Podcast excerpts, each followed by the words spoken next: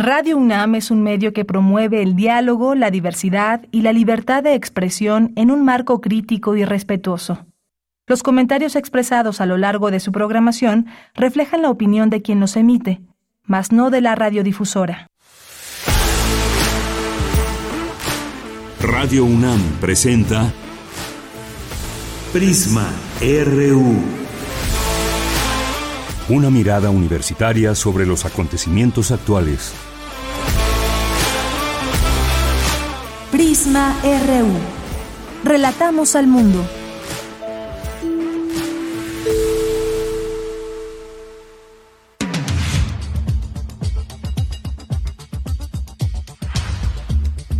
Hola, ¿qué tal? Muy buenas tardes. Un gusto saludarles en este día viernes 19 de enero del año 2024.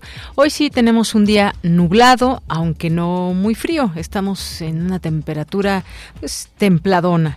De hoy entra un frente frío que afecta pues mucho más la parte del norte, noreste, un poco. Aquí en la Ciudad de México hoy sí está fresco a comparación de otros días que hemos tenido intenso calor. Y para cerrar la semana tenemos varios temas. Por supuesto el cierre de precampañas ya, ahora sí, cierran las precampañas. Habíamos hablado aquí el lunes de el cierre de precampaña de Xochitl Galvez aquí en la Ciudad de México. Hablaremos eh, del cierre de campaña de Claudia Sheinbaum en esta ocasión, también el de Movimiento Ciudadano y ya finalmente este periodo que habrá de intercampaña. Pero ¿qué fue lo que pasó ayer? Pues bueno, ya lo platicaremos con el doctor John Ackerman, que es director del Programa Universitario de Estudios sobre Democracia, Justicia y Sociedad que analiza del discurso de Claudia Sheinbaum, que, bueno, entre otras cosas, se centra en la unidad.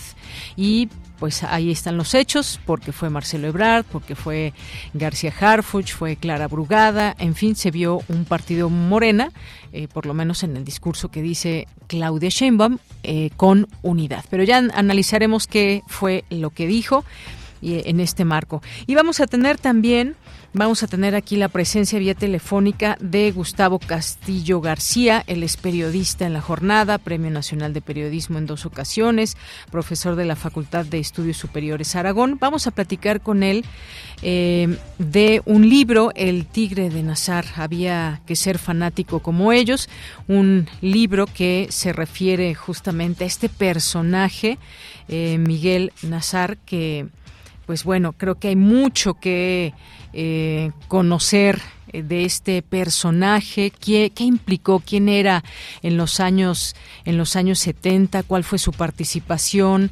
en eh, pues en la desintegración de la guerrilla o de las guerrillas en México. Bueno, pues ya platicaremos con el periodista eh, pues cómo nace esta idea de hacer este libro y de entrevistar a este personaje.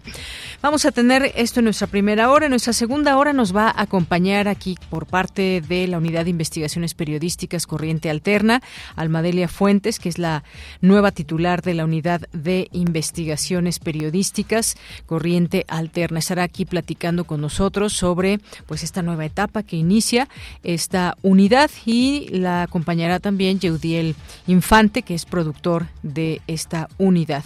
Y vamos a tener también, vamos a tener también una invitación al teatro eh, Divas de Corredor. Vamos a platicar también con en Refractario y Reú con Javier Contreras, que vamos a pues a, cerrar este análisis de las de las precampañas y la iniciativa del presidente para desaparecer órganos constitucionales autónomos. Y cerramos con broche de oro con Melomanía RU de Dulce Wet. Esto es lo que tendremos hoy y a nombre de todo el equipo yo soy de Yanira Morán y desde aquí relatamos al mundo.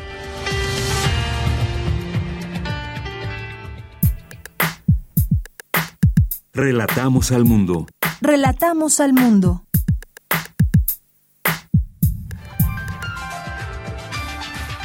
Bien, nos vamos al resumen de la información con Iván Martínez. ¿Qué tal, Iván? Muy buenas tardes. Buenas tardes, Deyanira. Muchas gracias. Y en información universitaria, el Instituto de Ciencias Nucleares informó sobre la conclusión de la primera misión Colmena, la cual entró a la atmósfera terrestre donde se desintegró. Escuchemos al doctor Gustavo Medina Tanco, quien dirige el Laboratorio de Instrumentación Espacial. Lo que ustedes han hecho es historia. Muy pocos países han conseguido llegar al espacio profundo a 400.000 kilómetros de distancia de la Tierra, encender su propia tecnología y operar. Y nosotros lo hemos hecho. México ha hecho, gracias a todo el esfuerzo que ustedes han puesto, algo que nadie ha hecho en términos de tecnología. Ustedes han demostrado que México es mucho más que un maquilador. México puede crear, puede ser innovador. Esos robotcitos que hemos hecho son realmente máquinas hechas para funcionar en el espacio a un nivel de tecnología pues que nadie había hecho, porque la idea es totalmente nueva, es innovadora, ¿sí? es micro robótica para espacio. Siéntanse felices, todo lo que yo quiero es que aplaudamos todo porque se lo merecen, ¿sí?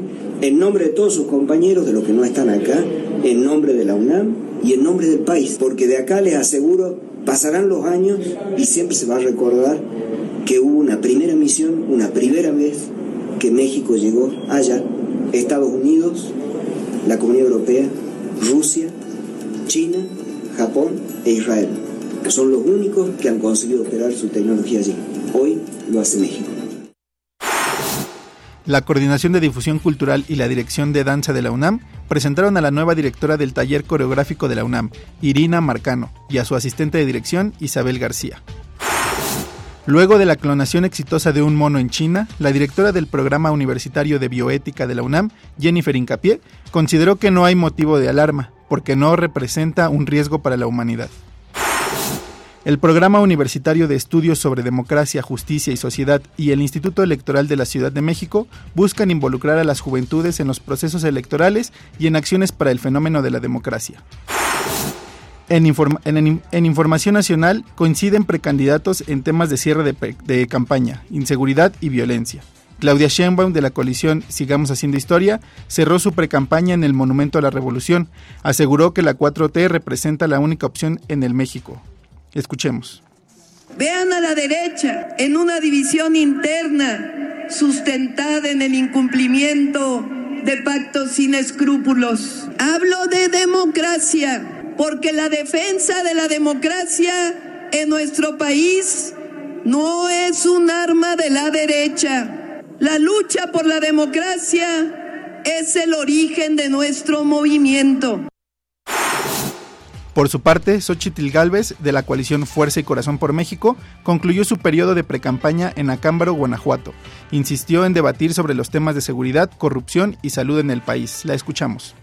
Vamos a regresar a gobernar con ustedes y para ustedes. Vamos a recuperar la paz y la tranquilidad de sus familias. Vamos a regresarle la esperanza a los jóvenes de México para que tengamos un país grande. Mientras tanto, Jorge Álvarez Maínez, de Movimiento Ciudadano, cerró su precampaña en Monterrey.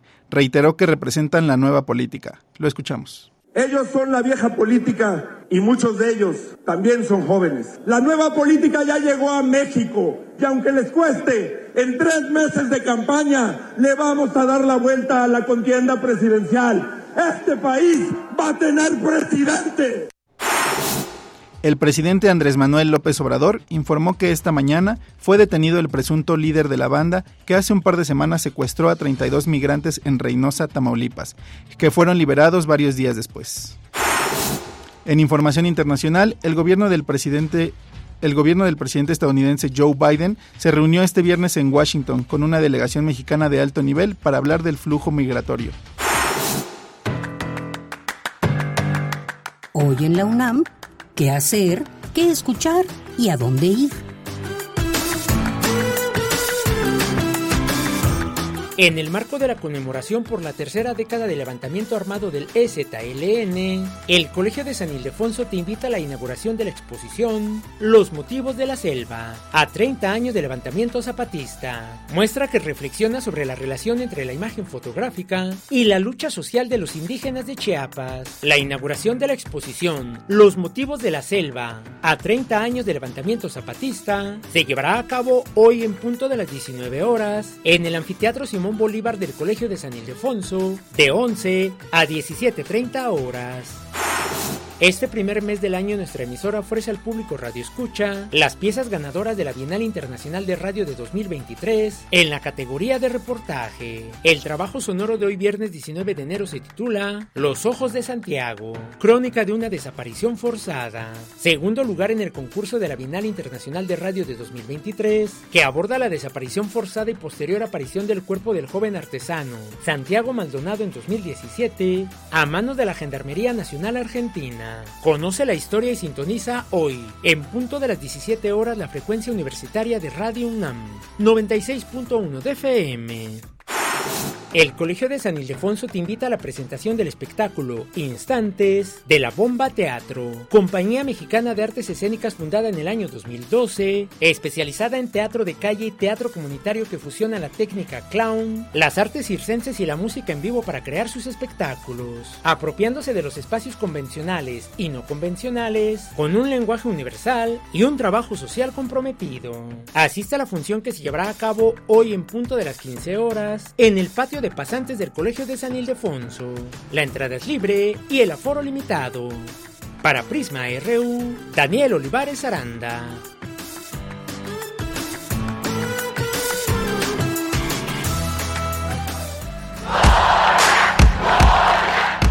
Campus RU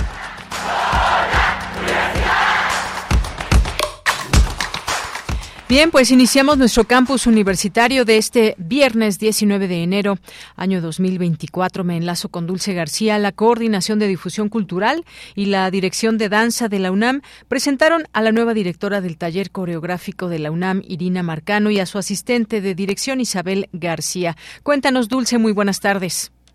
Así es, doña Mira, muy buenas tardes a ti, al auditorio de Prisma RU.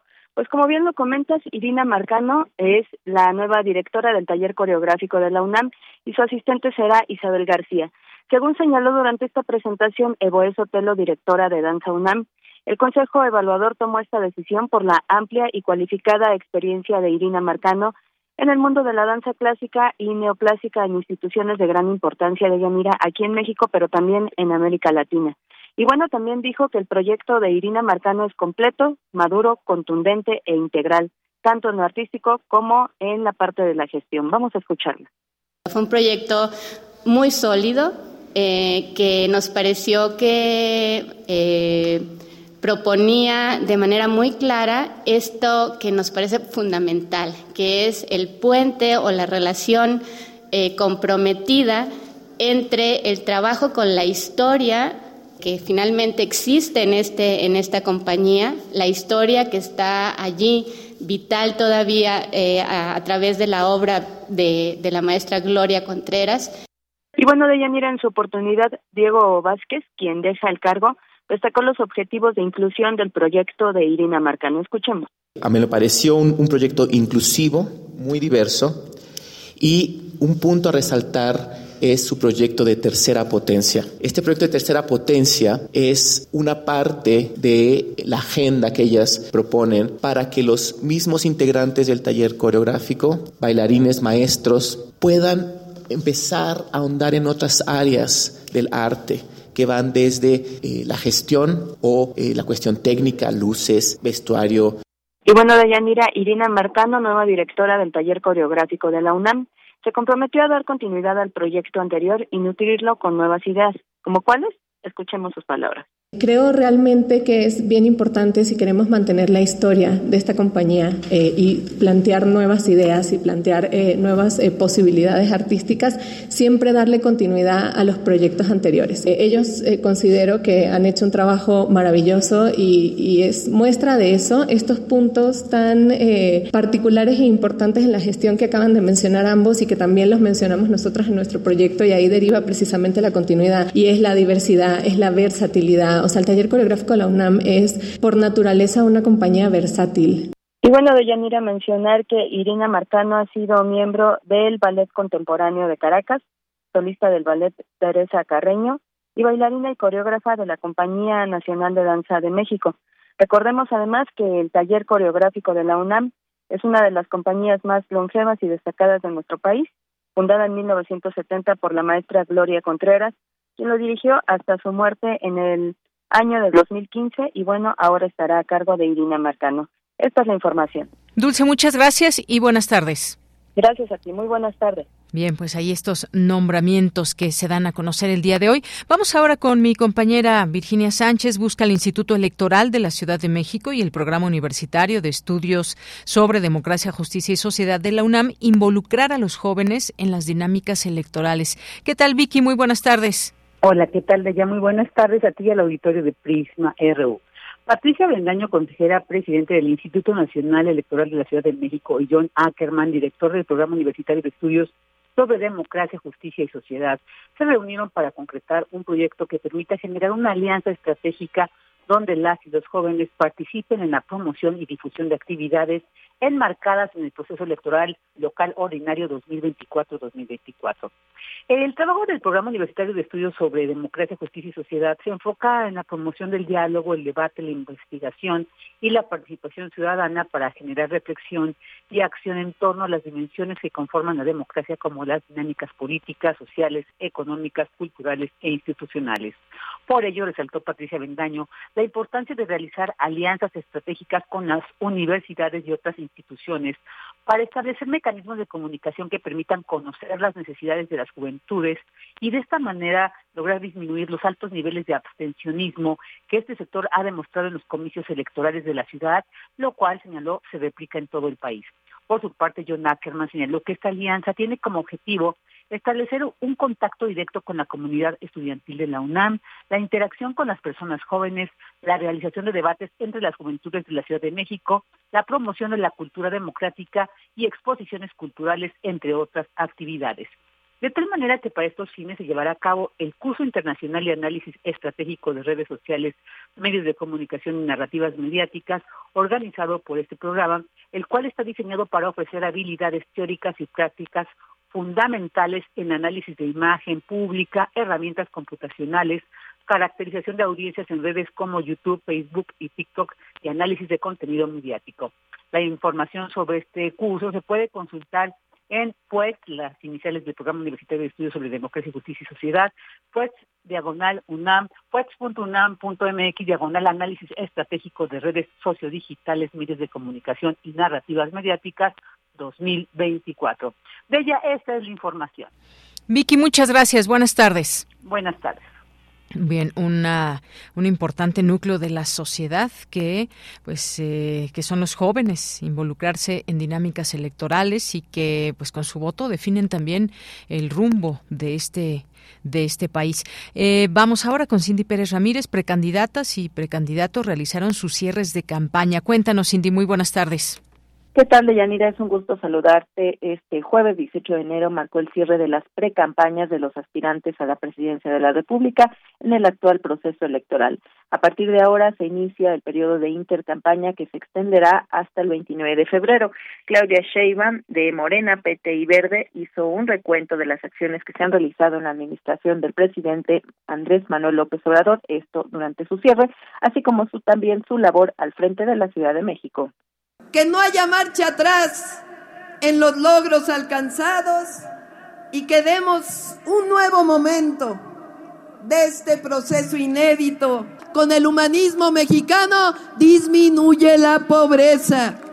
En la ciudad, como jefa de gobierno, creamos la beca universal para niños y niñas de preescolar a secundaria como un derecho y nos la vamos a llevar a todo el país. Tres nuevos hospitales, más de 100 mil acciones de vivienda, los dos teleféricos más grandes del mundo, un segundo piso para trolebuses, inversión histórica en el metro, una tarjeta de movilidad, 17 parques, reforestación, más de 35 millones de plantas y árboles sembrados.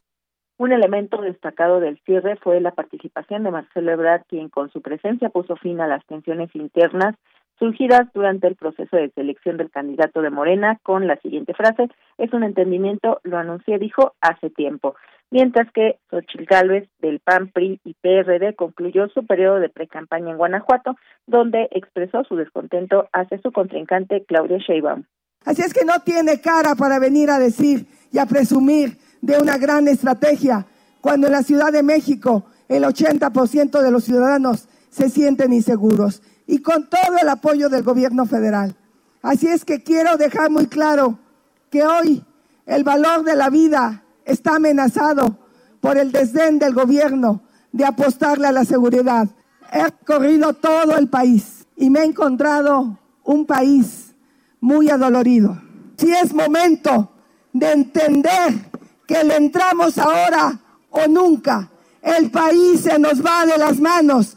Por eso tenemos que dar la pelea más histórica. Salgan a convencer, salgan a caminar.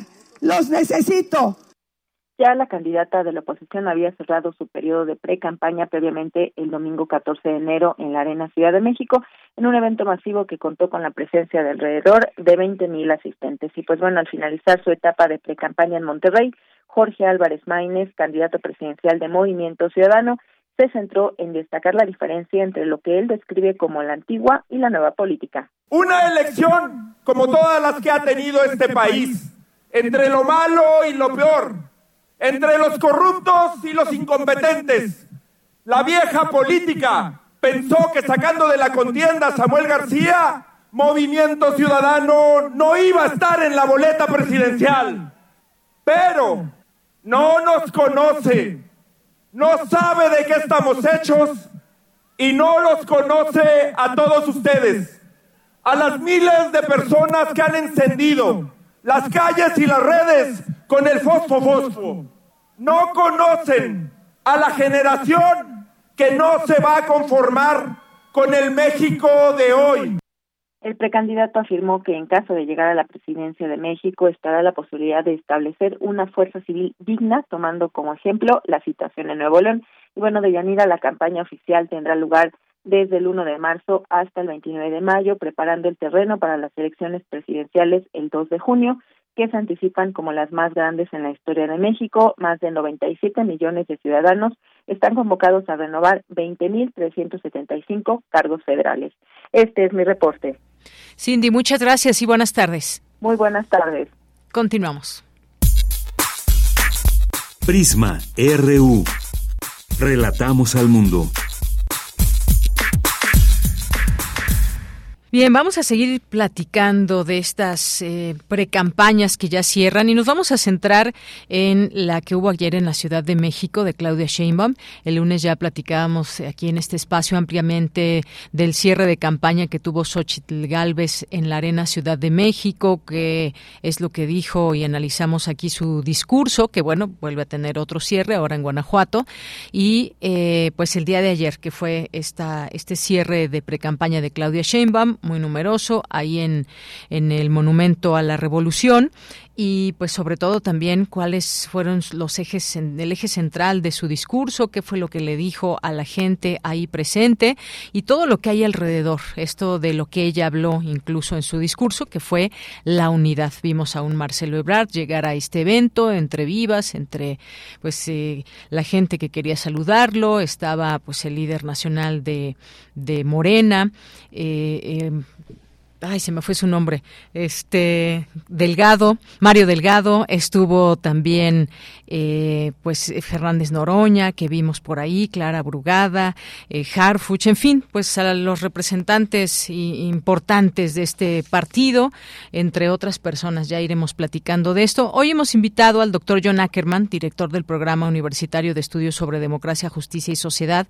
investigador del eh, Instituto de Investigaciones Jurídicas de la UNAM y es doctor en Sociología Política. Doctor John Ackerman, ¿cómo estás? Buenas tardes.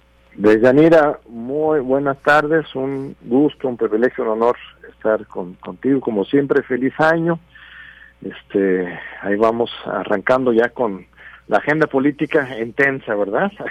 Bastante intensa, doctor, porque efectivamente serán unas elecciones muy grandes, potencialmente hay 97 millones de eh, personas que pueden ejercer su voto y que bueno, sabemos que siempre hay un porcentaje de personas que no vota, pero pues la idea de quienes van a ser de quienes van a ser las candidatas y el candidato pues es que la gente salga a votar por cada uno de ellos, pero ya ya eso ya iremos platicando en el periodo de campañas. Pero por lo pronto, ¿cómo, ¿cómo viste, doctor, este cierre de campaña en general? Y bueno, pues centrarnos en el de Claudia Sheinbaum el día de ayer. Sí, muy, muy positiva para, para ella, para el equipo Morena, este, una reunión multitudinaria, ¿no? Llenaron no solamente el Moneta de la Revolución, sino todas las calles aledañas, este, como bien señalas, muy simbólico, la eh, simbólica la presencia de Mazurebral, de Monreal, de Adán Augusto, de Noroña, este, eh, una pluralidad de puntos de vista, este, apostándole a la unidad y apoyando a, a Claudio. Yo creo que fue la, la primera aparición pública de Claudio con Marcelo desde que decidió ¿no? la, la candidatura en septiembre. Pues habían pasado unos cuatro meses. Esto es algo muy importante. El, el discurso de Claudio me pareció eh, muy contundente, se ve que está ya afinando, afinando, perfeccionando su visión, que si bien es absolutamente coincidente de continuidad con, con lo que propone lo que ha logrado Andrés Manuel, ya está este también eh, señalando su, su propia visión de las cosas, esta frase, por ejemplo, soy mujer, madre, abuela, científica y humanista, ¿no?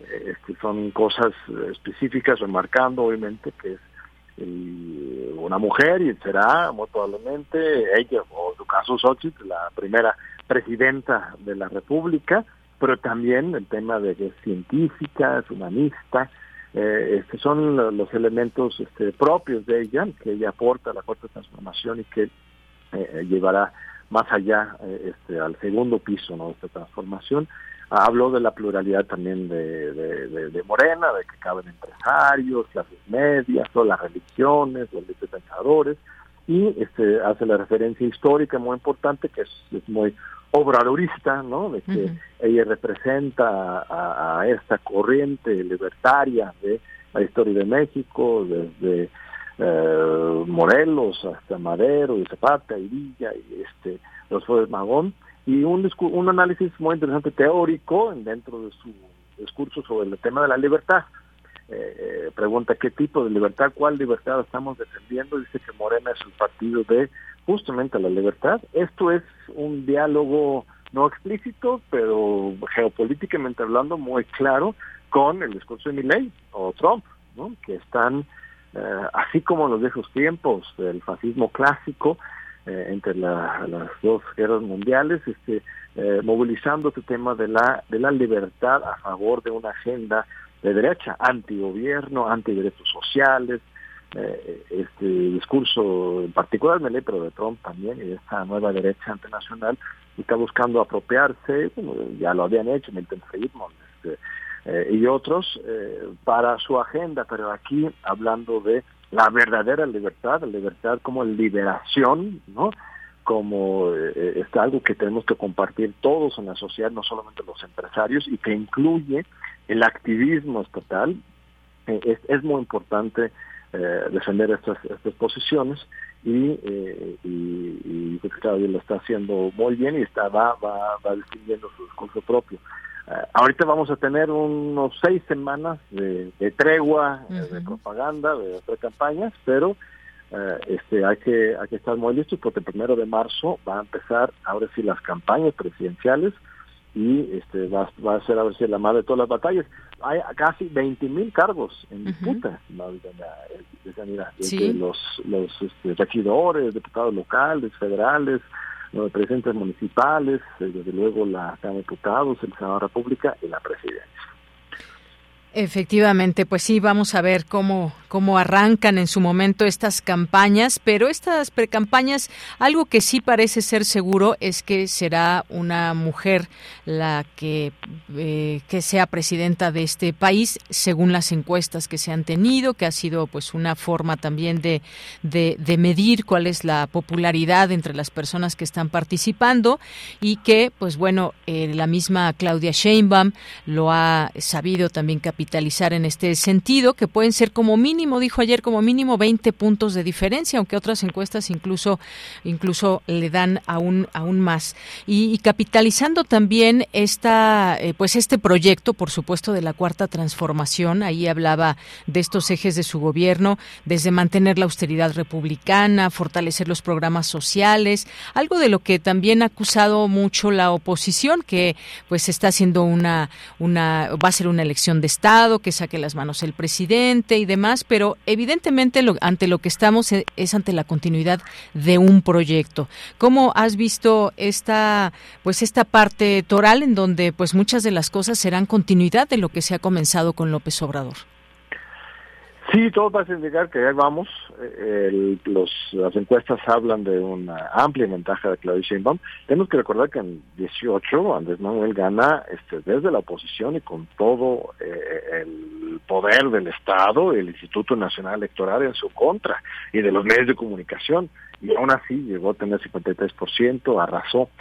Ahora, pues Claudia igual no tiene el mismo arrastre directamente con el, liderazgo carismático que Andrés Manuel, pero eh, como continuidad de este proyecto y además eh, sin esa esas fuerzas opositoras, este o más bien del, del régimen viejo de antes, el mismo gobierno, eh, es está abierto el camino para que yo creo que incluso podrían tener una votación hasta más copiosa que Andrés Manuel, ¿eh? este, eso es una cuestión posible, porque ahora sí ya tenemos mayor libertad de sufragio, desde mi punto de vista. Yo creo que las críticas ahora al, al INE es muy interesante, los mismos que antes defendían ¿no? la institucionalidad del INE, ahora son los primeros que, que lo atacan y descalifican.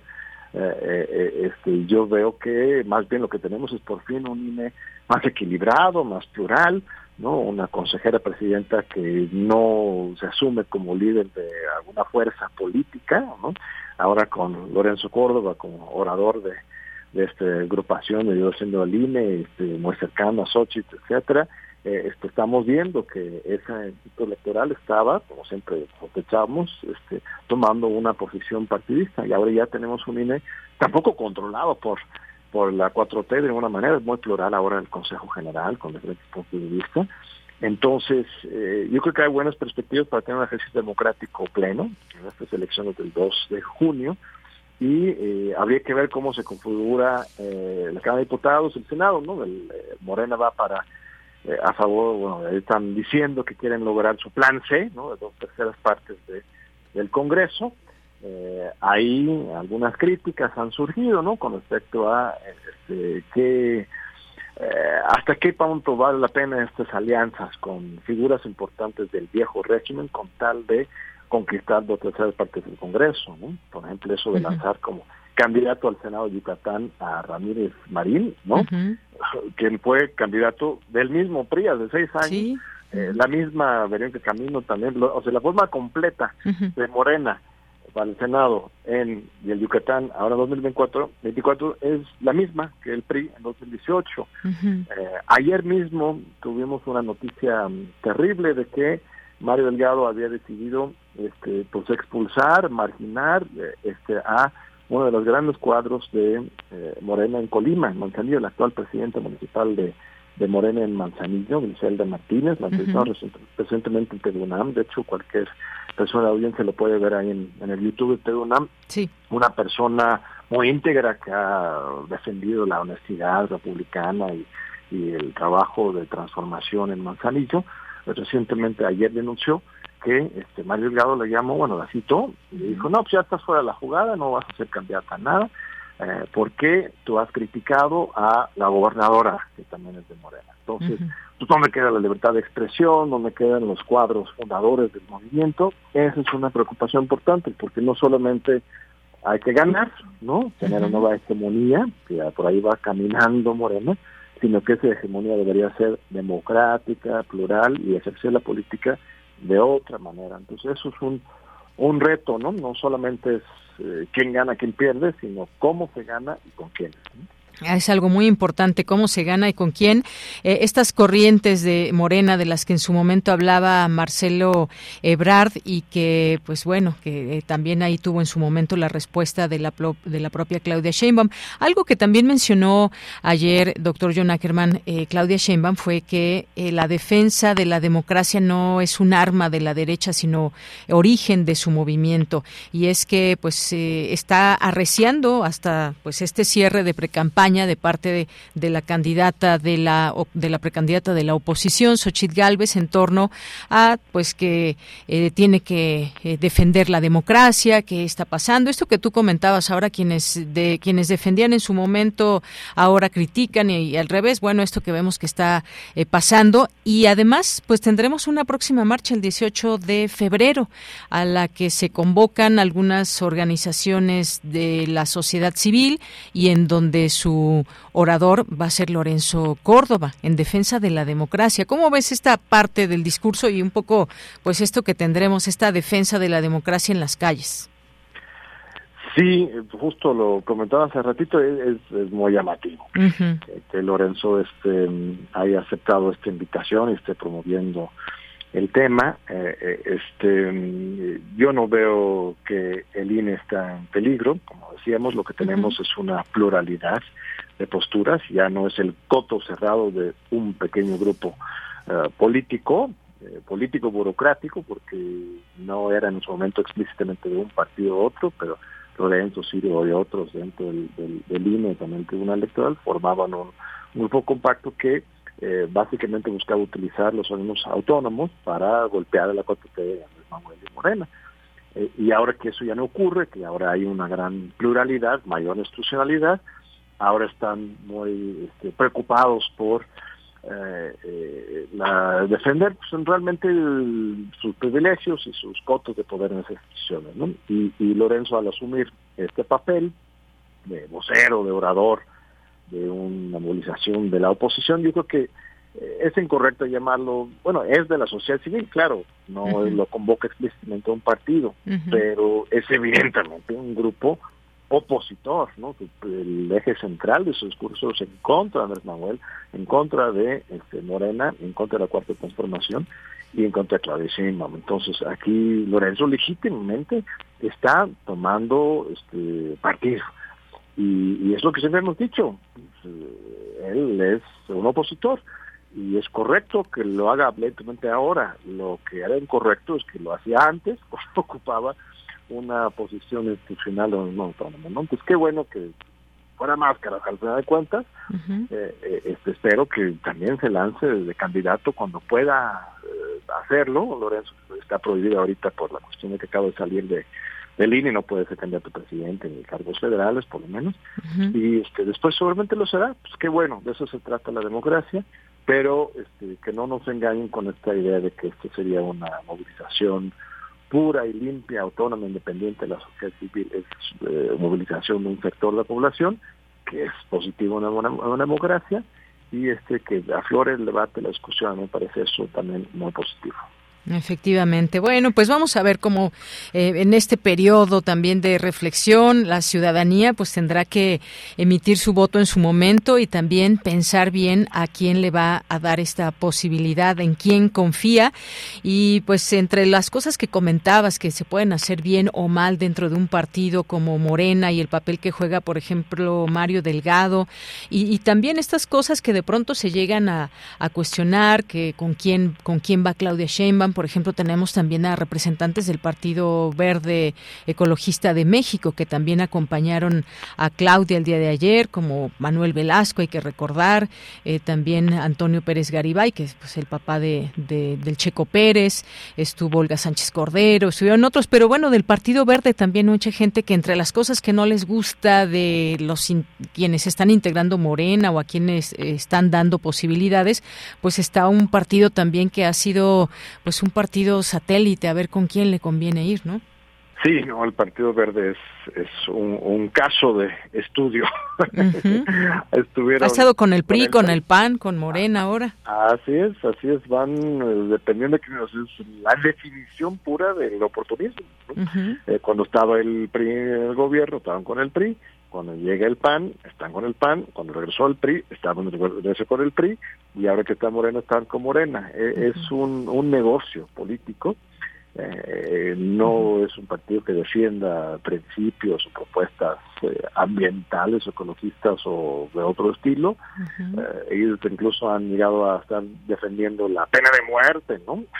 Para un partido a favor de la vida y la naturaleza se ha defendido esa postura, pues siempre es una contradicción. Es más un pequeño ejemplo de, su incongruencia ideológica de propuestas, es un, un, coto de poder político eh, muy propio del viejo régimen, que salía con Morena. Mira, Morena, el asunto es que las leyes electorales, que tienen topes de sobre representación de cada diputado, si ellos quieren llegar a tener dos terceras partes de la, de la votación en la representación del Senado en la Cámara de Diputados, este famoso plan C. Este, la única forma de lograrlo es a partir de eh, las alianzas con otros partidos políticos, porque cada partido tiene su bancada y ahí se van sumando las dos terceras partes. Un solo partido, la ley prohíbe que ocupe tantos este, curules para llegar a dos terceras partes. Eh, este entonces a menos que arrasen todos los distritos uninominales eh, que es de posible pero es casi imposible ¿no? entonces este esto es un cálculo pragmático pero que pues implica claro una ancla y un peso sobre eh, este, la agenda programática del Morena Así es. Bueno, pues, doctor John Ackerman, muchas gracias por estar aquí, por analizar esto que sucedió el día de ayer y cómo llegan a las precampañas los precandidatos y cómo, pues, cómo se va a desenvolver todo esto ante la posibilidad, bueno, que van a ser miles de cargos que tendrá que elegir la gente en distintas partes del país. De eso estaremos también aquí informando, haciendo análisis. Va a haber mucho trabajo también, la parte mediática que es también sin duda que va marcando muchos pasos, qué dice la prensa, qué dicen los distintos analistas y también pues estas distintas miradas que hay. Será muy muy rico en este sentido y también pues vamos a ver en qué tono van avanzando. Habrá tres debates en lo que toca al presidente de la República y bueno, pues ya ya iremos comentando en su momento. Muchas gracias, doctor. Gracias a ti, estimadísima Dianera. Un gusto, un honor, como siempre, conversar contigo. Un saludo para todo el querido público de Radio UNAM. Gracias, hasta luego. Hasta luego, abrazo. Bien, pues fue el doctor John Ackerman, director del Programa Universitario de Estudios sobre Democracia, Justicia y Sociedad. Continuamos. Queremos escuchar tu voz. Síguenos en nuestras redes sociales. En Facebook como Prisma RU y en Twitter como arroba PrismaRU. Bien, pues tengo en mis manos El Tigre de Nazar. Había que ser fanático como ellos y este libro, que como bien nos dice su presentación, es el resultado de un gran número de entrevistas hechas entre febrero de 2003 y diciembre de 2011 a Miguel Nazar Aro, titular de la extinta Dirección Federal de Seguridad de 1978 a 1982. Un, un personaje eh, como Miguel Nazar Aro, uno de los principales involucrados en la desarticulación de grupos guerrilleros eh, una estructura también que se creó la Brigada Especial o Brigada Blanca, una estructura policíaca y militar integrada por hombres eh, por distintos nombres que aquí se tocan también, pero en principal, pues es este personaje Miguel Nazararo. Tengo aquí a su autor, que está vía telefónica, Gustavo Castillo García, periodista en la jornada, Premio Nacional de Periodismo en 2002 y 2012, profesor de la Facultad de Estudios Superiores Aragón. ¿Qué tal, Gustavo Castillo? Muy buenas tardes. Hola, Yanira, buenas tardes y saludo al auditorio. Oye, pues qué gusto tenerte por aquí y que nos platiques. Primero creo que es importante también al público cómo nace la idea de dedicar un libro a este personaje. Bien, pues más que dedicar un libro es a este personaje es contar la historia del personaje. Es dar el contexto completo de la vida y el trabajo de Miguel Nazararo en medio de una época y un contexto histórico que para muchos mexicanos representa no el pasado, sino algo que se vive, ya que hoy tenemos vigente una Comisión Nacional de la Verdad, una Comisión de la Verdad y el Esclarecimiento Histórico, una Comisión Nacional de Búsqueda de Personas Desaparecidas, ya que hay abiertas carpetas de investigación, que en este momento fueron averiguaciones previas en la Fiscalía General de la República, por tortura, por desaparición, y que involucran muchos de los personajes con los cuales le tocó conocer, colaborar, y por qué no dirigir a Miguel Nazararo cuando fue director de Federal de Seguridad.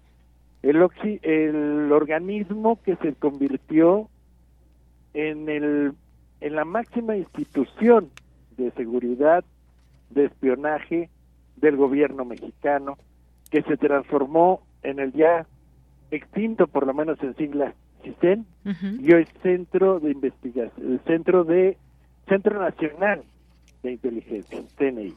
Efectivamente. Eh, ahora bien, eh, nos acercas, nos acercas a su vida en estas entrevistas que le hiciste. Pues él eh, te va narrando incluso, pues pasajes de su de su infancia, de su juventud.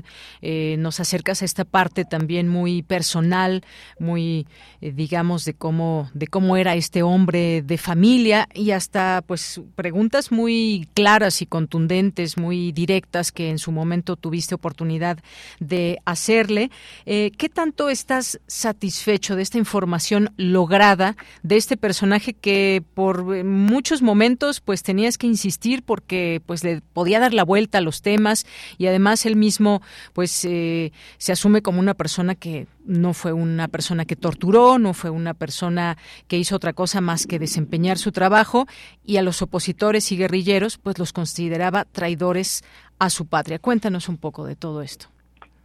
Bien, pues fue muy difícil, eh, incluso desde el principio se da eh, cuenta que él rechazaba ser entrevistado, que no quería hablar. Sin embargo, afortunadamente, creo que la confianza que se generó porque yo no fui publicando cada fragmento en una nota, se convirtió en parte medular para poder ir avanzando en cada uno de los temas.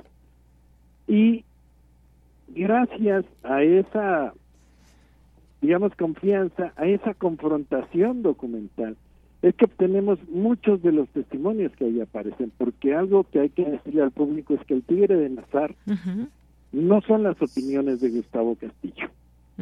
Es un trabajo periodístico de entrevista donde es la voz de Nazar, respondiendo las preguntas, contándonos su infancia, contándonos sus intereses de jóvenes, cómo se espiaba, cómo se intervenía en comunicaciones, qué se hacía con aquellos políticos, diplomáticos, líderes sindicales, opositores, que eran incómodos al sistema. Incluso nos narra cómo era el sistema.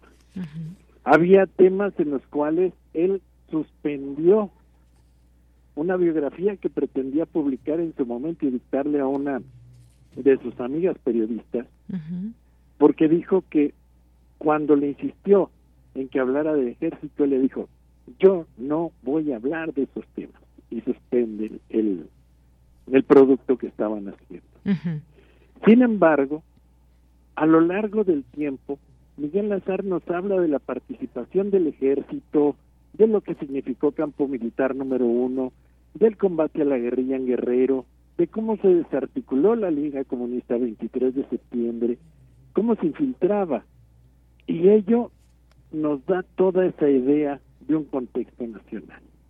En medio de un contexto internacional, donde entonces provenimos del entorno de la Guerra Fría, y eran dos polos, comunismo o capitalismo. Y cómo es que la política estadounidense empujaba en México las acciones de contrainsurgencia.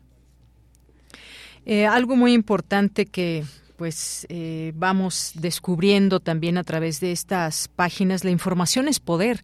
Y todo este digamos sistema de espionaje que se llevaba pues lo mismo a estudiantes a personas que pues eh, algo podían tener que ver con el con todo esto del comunismo. Él siempre se catalogó según nos, nos cuentas en estas eh, preguntas y él mismo respondía como anticomunista. Y bueno creo que nos revelas también esta esta parte de cómo pues cómo un, esa época también para él de alguna manera ya en su momento en el presente cuando lo entrevistabas difícil para él. Se sentía incluso incluso traicionado por ese mismo sistema para el que él trabajó. Así es.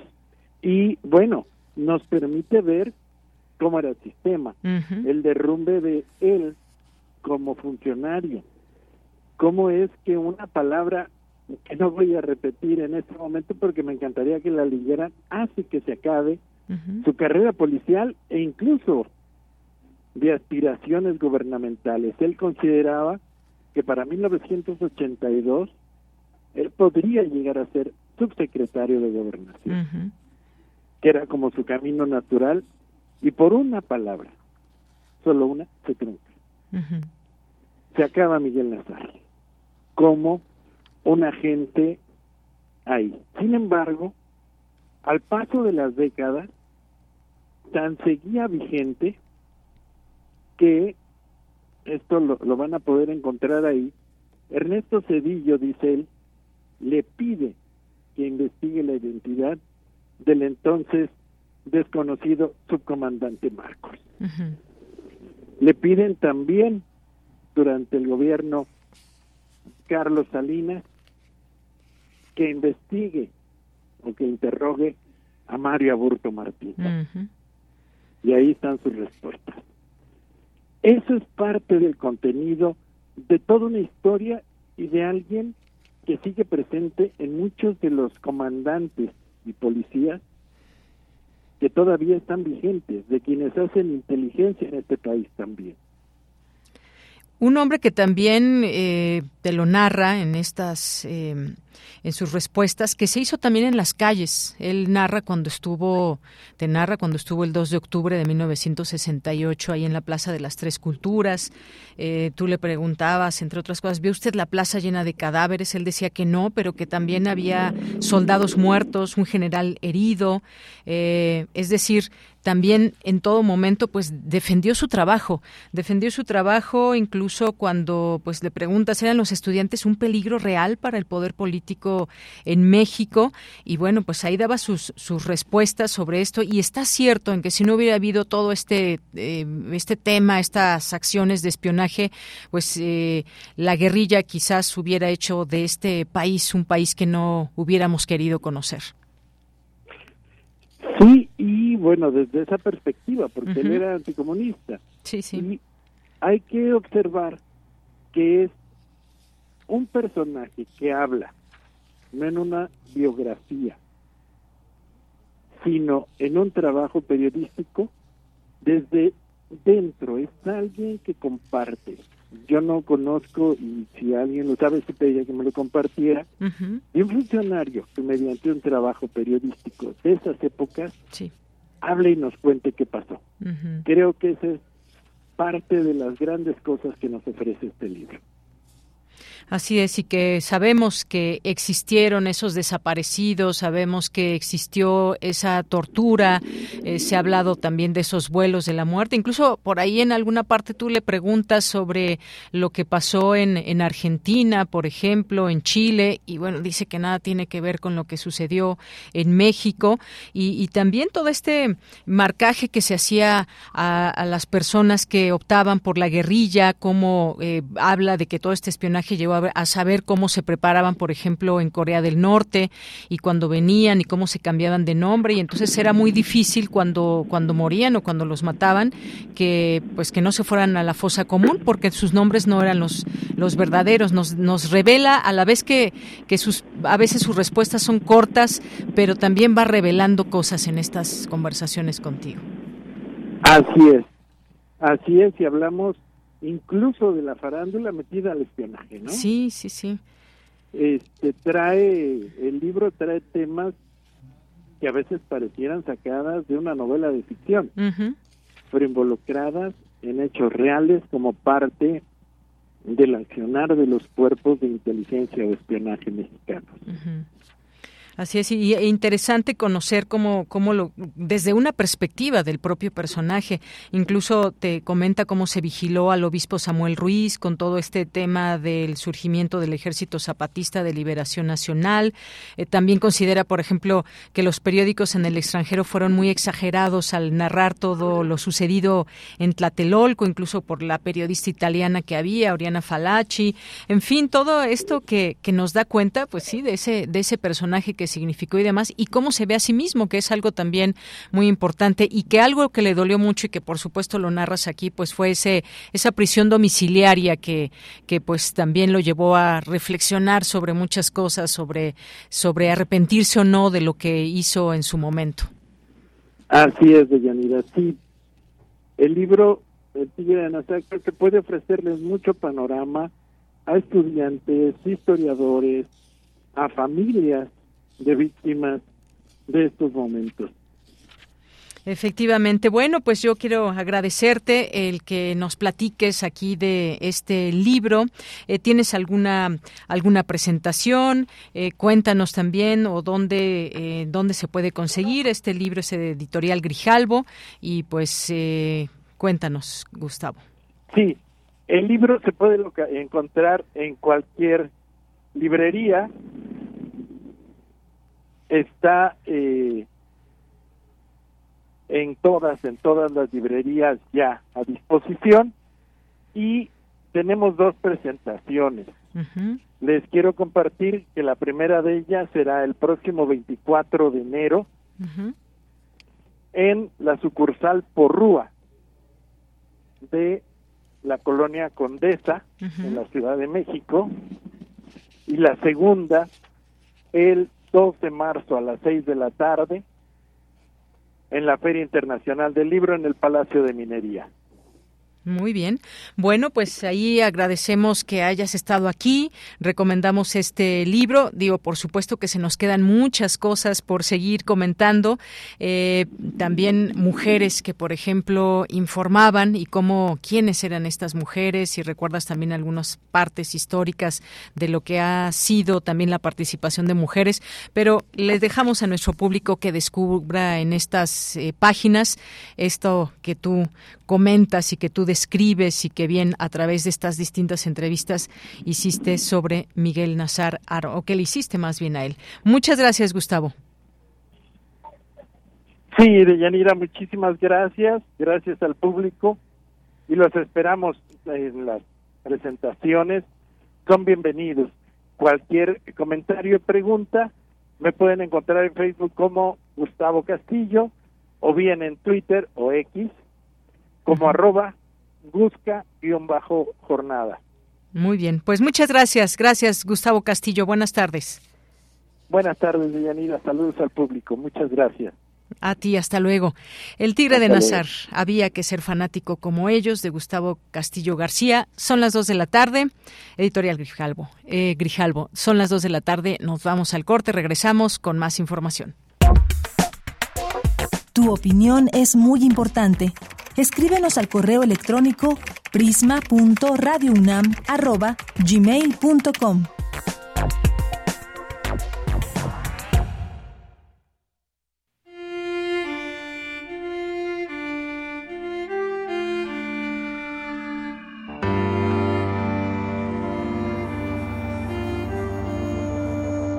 Está usted escuchando Radio UNAM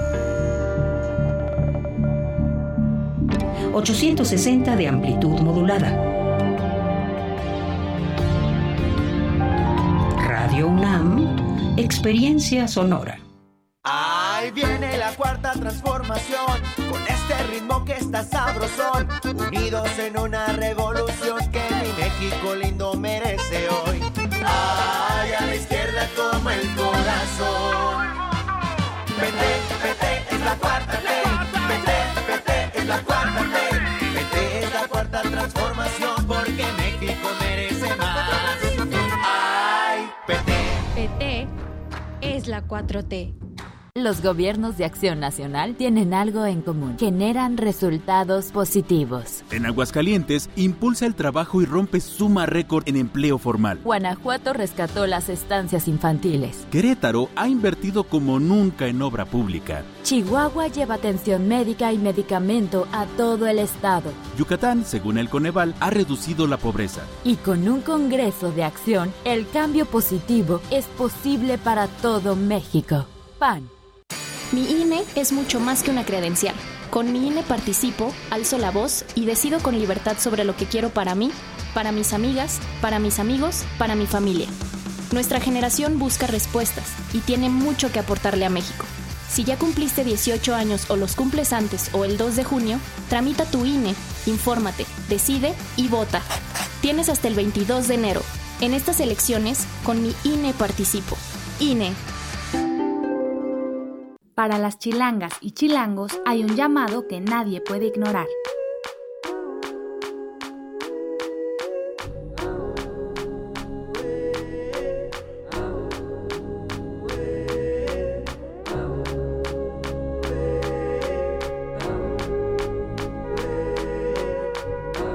La democracia nos llama.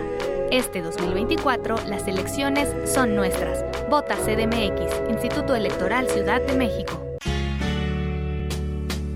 ¿Para qué escribimos y leemos? Las palabras existen para comunicar. Pero, ¿por qué tenemos esa necesidad? Las hojas se pueden llenar con reflexiones sobre el mundo en el que tenemos que vivir, más por fuerza que por elección. Esa es la tragicomedia mexicana. Con críticas sobre aquello que no nos parece del mismo o con retratos de nuestras vivencias en él o de la música que oímos en él. Que viva el rock, por cierto. También podemos escribir historias fantásticas en lugares populares, como inventarle una panza al teposteco o describir un atardecer en la Prepa 6 podemos transmitir toda la crueldad posible y aún en esos relatos encontrar algo de belleza, en los que no hay censura, en los que estamos cerca del fuego. Escribimos porque lo necesitamos. Por eso cualquiera puede hacerse adepto de ella. Alguien salido de guerrero y con una necesidad por estudiar la contracultura y el I Ching que seguía por los dictados de la astrología y el rock, que comió, amó, enseñó y escribió cuanto quiso, y con las personas que quiso, escribimos para vivir, para vivir eternamente. Descansa en paz. José Agustín. 19 de agosto de 1944, 16 de enero de 2024.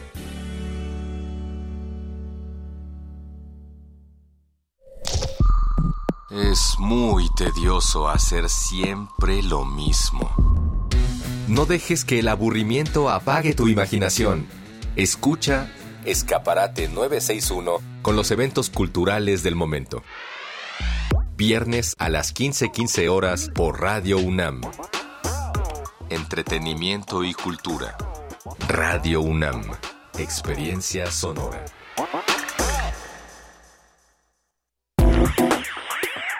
Queremos escuchar tu voz. Síguenos en nuestras redes sociales. En Facebook como Prisma RU y en Twitter como arroba PrismaRU.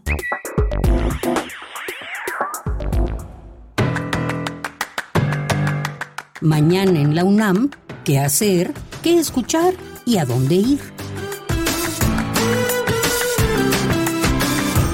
Este primer mes del año nuestra emisora ofrece al público Radio Escucha las piezas ganadoras de la Bienal Internacional de Radio de 2023 en la categoría de serie dramatizada. El trabajo sonoro que se transmitirá mañana sábado 20 de enero se titula La compañera, segundo lugar en el concurso de la Bienal Internacional de Radio de 2023. Dos niñas deben disertar en la escuela sobre un héroe de la patria. Una de ellas decide hacerlo sobre su madre, militante contra la dictadura chilena de Pinochet. Descubre esta interesante historia y sintoniza mañana sábado 20 de enero, en punto de las 20 horas el 96.1 de FM. El Colegio de San Ildefonso, la Secretaría de Cultura del Gobierno de México y el Instituto Nacional de Bellas Artes te invitan a la presentación de Solistas Ensamble. Asista al recital que se llevará a cabo el próximo domingo 21 de enero, en punto de las 12 del día, en el Anfiteatro Simón Bolívar del Colegio de San Ildefonso. La admisión general es de 50 pesos.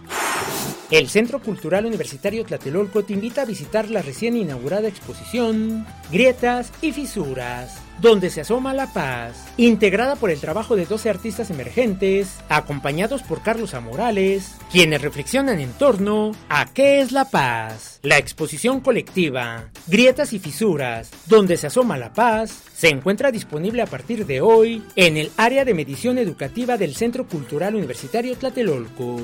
Para Prisma RU, Daniel Olivares Aranda.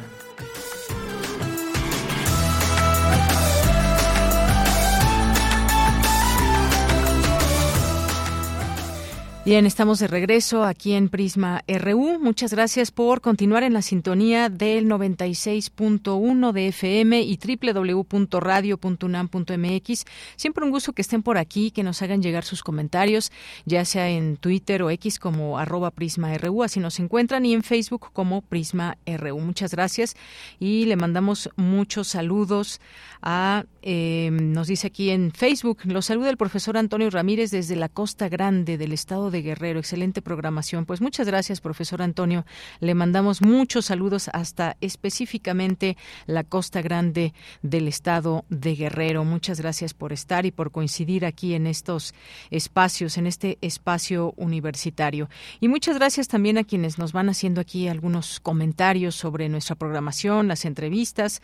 Gracias y le mandamos muchos saludos a Jorge Morán Guzmán, eh, nos escribe también David Castillo, gracias por la entrevista, gracias David Castillo, le gustó esta entrevista que le hicimos al periodista Gustavo Castillo García. Jorge nos dice, en el Instituto Politécnico Nacional tuvimos un espía militar infiltrado como maestro de ingeniería, se le descubrió durante un conflicto interno de la escuela donde se desempeñó. Gracias Jorge. Lorenzo Sánchez nos dice, interesante la entrevista con Gustavo Castillo, es importante no olvidar la historia de represión que hubo en el pasado reciente. Iré a la presentación. Un abrazo. Gracias, Lorenzo. Eh, le va a dar mucho gusto aquí al periodista que puedan conversar con él también sobre, sobre su libro. Eh, Gabani, también muchos saludos. Verónica Ortiz Herrera nos dice, buenas tardes. No entiendo por qué siempre que van a hablar del partido Morena llevan analistas afines a la 4T. Creo que nos merecemos analistas no afines a partidos políticos. Mire que, pues muchas gracias por su comentario y aquí pues tenemos voces diversas en todo esto y además yo en particular al doctor John Ackerman pues ha sido también muy crítico del partido Morena. Ahí están sus videos, su trabajo que ha hecho cuando hay eh, pues todas estas asambleas y demás. Él ha sido de los primeros en llegar y constatar y decir esto está pasando, esto no va por la vía democrática. Por supuesto que ha estado con este camino de la transformación, pero también ha sido una persona muy crítica y lo escuchábamos ahora mismo también cuando le preguntábamos si eh, sobre el Partido Verde, le preguntaba, bueno, él mismo comentó lo que sucedió allá en Manzanillo y todas estas cuestiones que también hay que criticar, por supuesto, de este y todos los partidos. Muchas gracias por su comentario, Verónica Ortiz Herrera. Jorge nos dice, debemos estar muy atentos a todo el proceso electoral por las consecuencias que nos afectarán. Además, nuestro dinero vía impuestos se utiliza en el mismo. Creo que en México es necesario enseñar desde la niñez y los procesos democráticos, por ejemplo, eligiendo a un presidente de eventos en las escuelas. Bueno, pues gracias por todos estos comentarios, eh, Jorge Morán Guzmán, que nos hace aquí. Edgar Bennett, siempre un gusto escucharles. Muchas gracias. Gracias, Alfonso de Alba Arcos. Javier Flores nos dice, esta campaña electoral nosotros, la sociedad, debemos ver con lupa todas las propuestas que pongan en la mesa los candidatos que realmente sean verdaderas y no sueños guajiros. Muchas gracias, Javier. David Castillo también le manda saludos al doctor John Ackerman.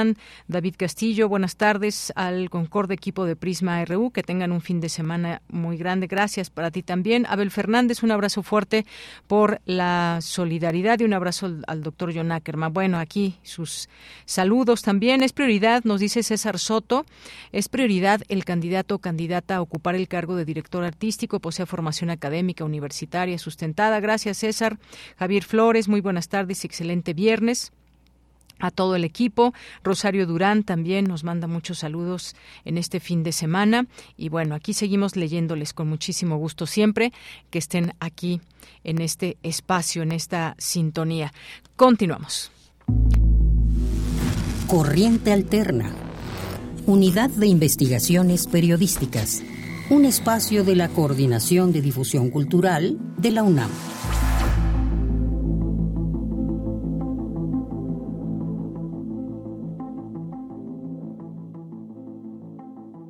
Y bueno, pues ya estamos aquí en este espacio que tenemos los viernes de corriente alterna de la Unidad de Investigaciones Periodísticas.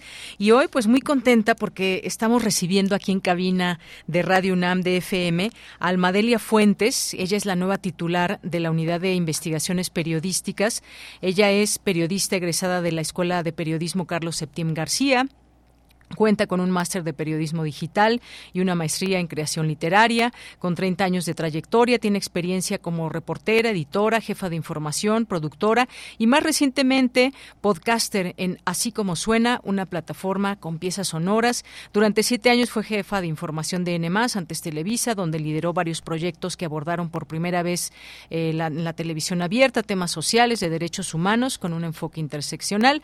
Ha colaborado en distintos medios de comunicación como el Universal, Reforma, Univisión, Más por Más, CNN y El Independiente, ha impartido talleres y cursos a estudiantes, periodistas y profesionales de comunicación, de la comunicación en varios países de América Latina y el Caribe. Alma Delia Fuentes, ¿cómo estás? Bienvenida. Muy bien, muchas gracias, qué gusto saludarte. Que ya por ahí habíamos coincidido justamente en esta formación periodística. Así es, así es, hace algunos ayeres en, en, en un diplomado de periodismo, justamente de periodismo de investigación que dábamos hace algunos años. Proceso Tec de Monterrey. Así es, qué bueno reencontrarnos. Así es, Almadelia, pues qué gusto y es una pues un momento muy importante porque esta unidad, como tú bien sabes, ha generado distintos trabajos periodísticos y es sobre todo eh, pues un semillero de formación de, de jóvenes de las de, de la universidad que tienen este este ímpetu por el periodismo, aunque son pues de distintas carreras. Cuéntanos qué pues qué es llegar a este a este reto. Mira, es sobre todo un, un honor, un honor enorme, pues servir a nuestra universidad, a la Universidad Nacional Autónoma de México y seguir sirviendo al periodismo con esta vocación, como bien señalas, de formar nuevas generaciones de periodistas interesados, interesadas en aportar a, los medios, desde cualquier plataforma, desde cualquier espacio, un periodismo serio, veraz, ético, eh, que también cumpla eh, la función esencial del periodismo, que es ofrecer información de calidad, ofrecer información documentada, verificada y que sea útil para las personas, ¿no? Vivimos, lo sabemos bien seguramente quienes nos escuchan, vivimos en un marasmo de desinformación, en un marasmo en el que no sabemos si lo que estamos viendo es verdad o no y queremos brindar a quienes participan en este programa las herramientas necesarias para ofrecer información veraz, que se sepa que el trabajo que hace la Unidad de Investigaciones Periodísticas es un trabajo serio, es un trabajo verificado y es un trabajo en el que pueden confiar.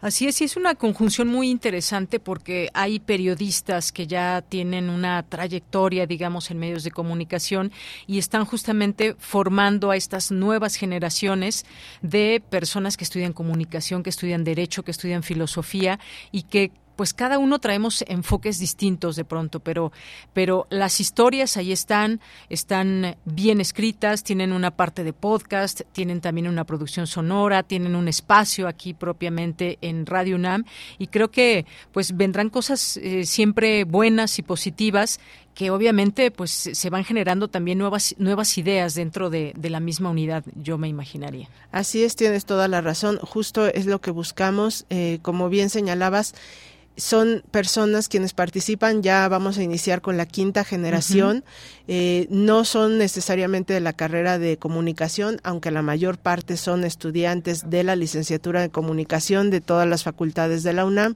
también hay estudiantes de otras carreras que tienen interés por hacer periodismo y que junto con el equipo tanto de personas mentoras que hay como de coaches técnicos, de gente que especializada en video, en audio, en redes sociales y en fotografía, que nos ayudan a dar las herramientas para que este trabajo que ellos desarrollan durante 10 meses sea de un nivel profesional, con herramientas prácticas eh, que puedan llegar a, a, las audiencias, en primer lugar a las audiencias de, de, nuestra universidad y que estas audiencias sean un puente para llegar a un público más amplio que esté informado y que vea cómo van evolucionando quienes participan en este programa eh, conforme adquieren herramientas profesionales y prácticas. Así es, y que ha sido también eh, pues el contar historias también que de pronto pues no vemos en todos los medios de comunicación o no en muchos medios de comunicación historias que incluso proponen las y los estudiantes que están ahí y tienen pues esta esta manera de acercarse y de contarnos a través de estas historias que podemos leer pero que también podemos escuchar cuando leemos a través de corriente alterna estas investigaciones estos reportajes también hay una parte sonora donde escuchamos a esa persona que están entrevistando y creo que así sido una, una conjunción también muy interesante esta parte de, de lo escrito, el periodismo escrito, con la parte sonora también. Por supuesto, es la riqueza de todo, ¿no? De que vengan personas de distintas profesiones o de distintas carreras, con distintas trayectorias y que en conjunto con nuestro equipo puedan desarrollar las ideas que traen en mente, porque ellas, quienes postulan para participar en la WIP, lo hacen con propuestas ya de reportajes, que eso es algo muy interesante. Ya ellos no solo aplican o dan una carta de motivos explicando por qué quieren pertenecer a la WIP, sino que ya hacen propuestas de reportajes. Y con la ayuda del equipo de mentoría se les ayuda a crecer estas ideas, a transformarlas, a como bien señalas, que tengan una salida en audio, con podcast. También estamos haciendo documentales, se han hecho corto, cortos y documentales reportaje escrito en su formato tradicional y también estamos experimentando más con redes sociales para que cada persona que reciba nuestros contenidos investigue o llegue o tenga el, alcance que decida, la profundidad que decida, si quiere puede leer un texto, si quiere puede escuchar el podcast y si quiere simplemente tener interacción con nuestras redes sociales también lo puede hacer. Claro. Las temáticas ahí, ¿cómo, cómo ves todo esto? ¿Cuáles van a ser, digamos, a enfocar? ¿Hay algún específico? ¿Derechos humanos? ¿La parte humana también en todas estas historias? Cuando, pues, cuando hablamos, por ejemplo, de desaparecidos, que es un tema eh, muy fuerte también, hablamos de cifras y demás, pero también hablamos de historias personales que están viviendo en carne propia familiares de alguien que pues está desaparecido o desaparecida como tal, hay una respuesta del gobierno, hay trabajo de organizaciones, es decir, se van abriendo una y otra y otra temática. ¿Cuál, ¿Cuál es lo que ves en esta perspectiva? Claro, mira, la visión siempre va a ser social, siempre vamos a tener un punto de vista social de los temas, es nuestra prioridad, siempre considerando a las poblaciones vulnerables, siempre con la visión no solo de género, sino interseccional, es decir, cómo le afectan a las distintas poblaciones los temas, tanto de temas como el que mencionas, de personas desaparecidas, como temas socioeconómicos, como temas culturales. Eh, tenemos una, un rango amplio de temas, siempre repito, con un enfoque social de la información, pero sí considerando también las, los intereses de quienes participan en, en la WIP y la experiencia de las personas mentoras que tenemos. Es un equipo de mentoría muy fuerte, es un equipo que tiene una experiencia muy amplia y que tiene la misión de ir acompañando cada una de las investigaciones que se hacen, pues para que los estudiantes puedan desarrollar sus ideas, puedan desarrollar sus propuestas. Eso es lo más importante, que, que esas propuestas ellos vean cómo se utilizan las herramientas del periodismo, qué recursos prácticos hay para que las puedan llevar a cabo, porque tú sabes, ideas sobran en el mundo, ideas de temas, ideas de investigaciones, pero aquí lo importante es que les ayudemos a llevarlas a la realidad. Así es, y también hemos tenido la posibilidad de, escuchar en su momento pues notas positivas de cómo la gente se organiza, rescata, por ejemplo, un parque, cómo hacen limpieza, en fin, hemos, hemos conocido muchas más. Y esta parte pues acerca mucho y tiene que ver mucho con ese periodismo eh, social, cómo funciona también esta interacción con una nota que quizás uno como periodista puede ver y cómo la llevas a ese plano de hacer que sea nota, ¿no? Porque de pronto pues se puede escuchar o se puede leer algo, ay, bueno, estas personas se organizaron, sí, qué bien, pero cómo darle esa parte de que de que luzca en la parte periodística y al lucirlo me, me refiero a ver ese trabajo que también hay desde la sociedad. Claro, tú sabes que el periodismo tiene dos misiones, una servir a sus a su lectoría, a su sociedad y la otra entretener.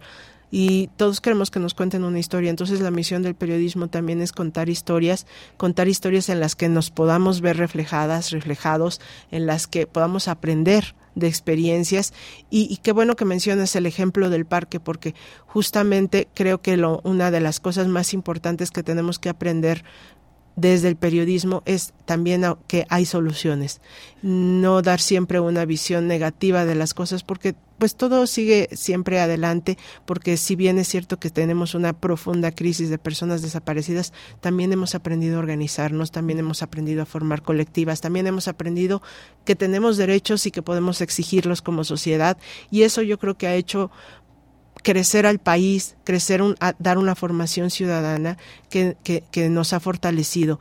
No quiere decir que en esto que, que debemos normalizar esta circunstancia es una circunstancia extraordinaria que no debería ocurrir, pero ocurre y también están ocurriendo cosas que ayudan a la sociedad a fortalecerse y eso también queremos contar, ¿no? Esas soluciones que estamos encontrando entre la gente, esos ejemplos que, que, que lo que está haciendo una comunidad y le informamos lo que está haciendo, se puede ver reflejado en otros espacios y pueden replicar este, estas soluciones que están encontrando a los problemas. Muy bien.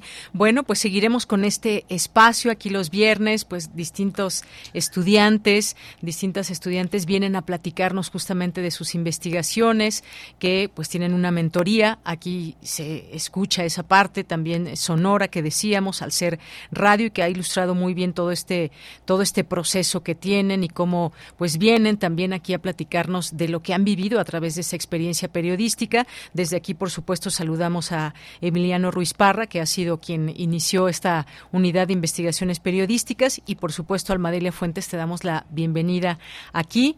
Eh, cuando gustes venir, esta es tu cabina de Radio UNAM para seguirnos platicando y, por supuesto, dar cabida al equipo que te acompaña. Claro que sí, muchísimas gracias por el espacio, muchas gracias por la invitación este día y seguiremos aquí cada semana. Muchas gracias, Almadelia Fuentes, periodista y quien es la nueva titular de la Unidad de Investigaciones Periodísticas. Gracias aquí a Marco Zapata y Udiel Infante que te acompañan.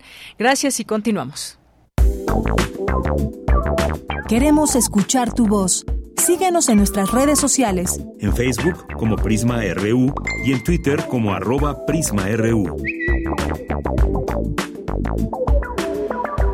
Continuamos. Académica considera que la clonación exitosa de un mono es muestra de que la ciencia avanza. Cristina Godínez con la información. Hola, ¿qué tal, Deyanira? Un saludo para ti y para el auditorio de Prisma RU.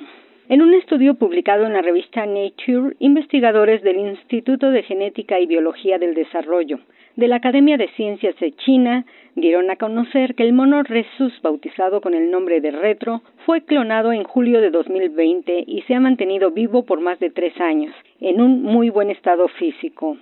Los investigadores que lideran el proyecto han expresado que el objetivo principal de la clonación de primates es para utilizarlos en el estudio de enfermedades humanas como la depresión y la ansiedad, así como poner a prueba una serie de medicamentos para atender padecimientos crónicos e incurables.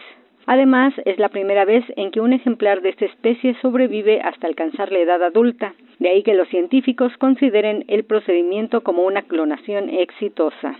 Pero ante las voces de alerta que ha generado dicha clonación, Jennifer Incapié Sánchez, directora del Programa Universitario de Bioética de la UNAM, dijo que no debe de ser motivo de preocupación ni de escándalo, ya que la clonación está prohibida en seres humanos desde 1997 y establecida en la Declaración Universal sobre el Genoma Humano y los Derechos Humanos adoptada por Naciones Unidas.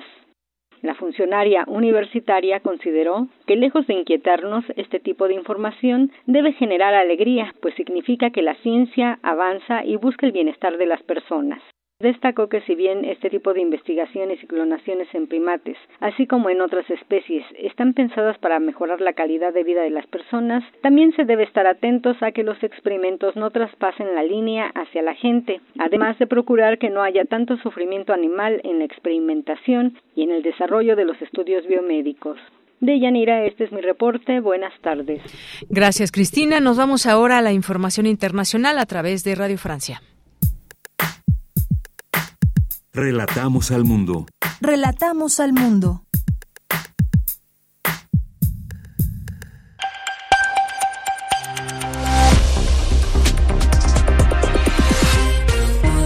Sean bienvenidos a este flash informativo de Radio Francia Internacional. En los controles nos acompaña Arthur Villiers. Hoy es viernes 19 de enero y vamos ya con las noticias. Andreina Flores. Israel continúa bombardeando la zona sur de la franja de Gaza y ha realizado varias incursiones en la ciudad de Han Yunis y los alrededores del hospital Nasser, el más importante de la región, donde el ejército israelí asegura que se esconden miembros del grupo islamista Hamas. Escuchemos a Guillomet Thomas, coordinadora de Médicos Sin Fronteras en Palestina. En los últimos dos días ha habido gran cantidad de bombardeos con combates muy cerca del área del hospital. Esto provocó que llegaran heridos en masa y dificultó la gestión de los pacientes. Llegan personas con heridas muy graves, con quemadas, fracturas y miembros arrancados. No olvidemos que miles de personas han encontrado refugio en el hospital Nasser. Los ataques interrumpen su funcionamiento y hieren a los que ahí se han refugiado. El primer ministro de Pakistán encabeza hoy un consejo de seguridad de emergencia para analizar la tensa situación militar entre Irán y Pakistán luego de que ambos países se bombardearan mutuamente bajo el argumento de atacar escondites de grupos terroristas. Ni Irán ni Pakistán buscan por ahora una escalada de ataques. Los rebeldes hutíes de Yemen confirmaron ser los autores del ataque contra un barco petrolero estadounidense que atravesaba el Golfo de Adén en las puertas del Mar Rojo. Un nuevo episodio en el conflicto que se mantiene desde hace semanas en el que los hutíes atacan buques internacionales y Estados Unidos responde atacando las bases hutíes en Yemen. En Francia continúan las investigaciones por el asesinato de un joven de 14 años apuñalado en una estación de metro del sector de Saint-Denis en las afueras de París, un homicidio que sirve de indicador de la violencia que se recrudece en ese departamento francés considerado el más pobre del país, pero que también será escenario de diferentes competencias de los Juegos Olímpicos en el mes de julio. Y el serbio Novak Djokovic, número uno en la clasificación del tenis mundial, pasó hoy a octavos de final, venciendo al argentino Tomás Echeverry en tres sets. Lo escuchamos. Sí, fue un gran partido. Creo que ha sido mi mejor actuación en este torneo. Tomás Echeverry ha subido su nivel de tenis. En el tercer set estuvimos mano a mano, dijo Novak Djokovic. Y con esto ponemos punto final a este flash informativo de Radio Francia Internacional. Recuerden que pueden consultar nuestros contenidos a través de nuestro sitio web rfimundo.com.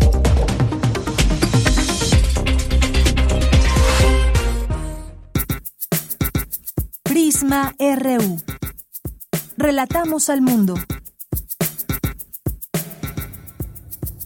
Continuamos y les vamos a hacer una invitación a divas de corredor, que se trata de la historia de Madame Bijou, una diva que platica la historia de su exitosa carrera de actriz. Bueno, exitosa en cuanto a castings, porque aunque se ha presentado a muchísimas de esas pruebas, la verdad es que nunca ha ganado un personaje. Hoy nos acompaña ya esta vía telefónica Adriana Moles, actriz, escritora, productora de este espectáculo Divas de Corredor. Adriana, ¿cómo estás? Muy buenas tardes. Hola, muy buenas tardes, Deyanira. Muy un gran saludo a tu auditorio. Muchas gracias. Un gusto escucharte por aquí. Te ha ido muy bien con Divas de Corredor, ocho años, 200 funciones. Cuéntanos, porque además tienes una invitación, tienes próximas dos fechas. Así es. Bueno, ayer ayer ayer tuvimos la primera fecha, estamos en el Teatro Bar El Vicio y la la segunda fecha, que es la más importante, es el 25 de enero, próximo jueves, porque estamos celebrando las 200 representaciones, como bien lo dijiste, y pues vamos a estar de fiesta con la maestra Conchi León, que va a ser nuestra gran madrina, esta preciosa actriz y dramaturga que pues constituye, digamos, un, un ícono de de, de, lo que hacen las mujeres en el teatro y en las letras. Entonces, bueno, ella, ella va a estar como nuestra madrina y, y, y pues estamos muy contentas. Oye, pues qué bien porque pues esta obra de teatro cabaret se ha convertido en un hito en la cartelera en México, que empezó en un pequeño foro y que pues bueno, le ha ido muy bien y nos da muchísimo gusto.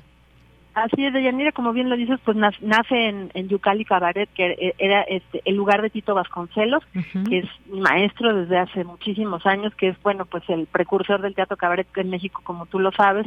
Entonces, pues es eh, que se haya desbordado, digamos, del, del medio alternativo a los medios comerciales, ha sido verdaderamente un pues eh, un todo un logro todo un éxito y toda una prueba de cómo a la gente le encantan las cosas eh, de calidad y esta obra pues como tiene humor tiene clown tiene ópera tiene comedia tiene pues música en vivo con el maestro Dinicio Martina pues la verdad es que la gente lo pasa muy bien y, celebra eh, cómo se llama junto con nosotros cada representación con tantos personajes que salen y es una obra cabaret la verdad bien bien bonita muy bien, y además, bueno, esta, esta obra, déjenme platicar a nuestro público, eh, Adriana, que es producto de una larga investigación que has hecho tú misma sobre la técnica del clown, el cabaret y el bufón.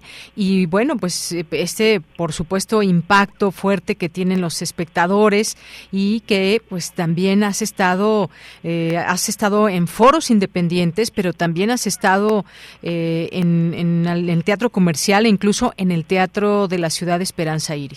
Así es. Mira, fíjate que esta obra no, no conoce fronteras porque hemos estado en formatos grandes, chiquitos, comerciales, no comerciales. Hemos estado en la calle con esta obra, hemos estado en, en, plazas públicas, en cafeterías, en restaurantes, en cumpleaños, en despedidas de soltera, te lo prometo. Entonces, en eventos privados, o sea, y, corporativos, o sea, funciona perfectamente bien porque los, los personajes son bien universales. Hacemos un, eh, hago cambios a vistas del público. Digo que es una obra pelucatacular porque está llena de pelucas, de todo el imaginario del caballo está llena y, y además es, eh, fíjate que curiosamente es para toda la familia, o sea, eso es este, eso también tiene su chiste y entonces pues hemos amasado un, público bien grande, gracias a Dios en, todos estos años como dices y, y la gente pues le gusta porque es una obra que conecta, aunque es una actriz la que está viviendo esta tragedia del fracaso y del éxito, realmente pues, todos, todos estamos un poco sometidos a, a la presión social de alcanzar objetivos, metas, logros, éxitos.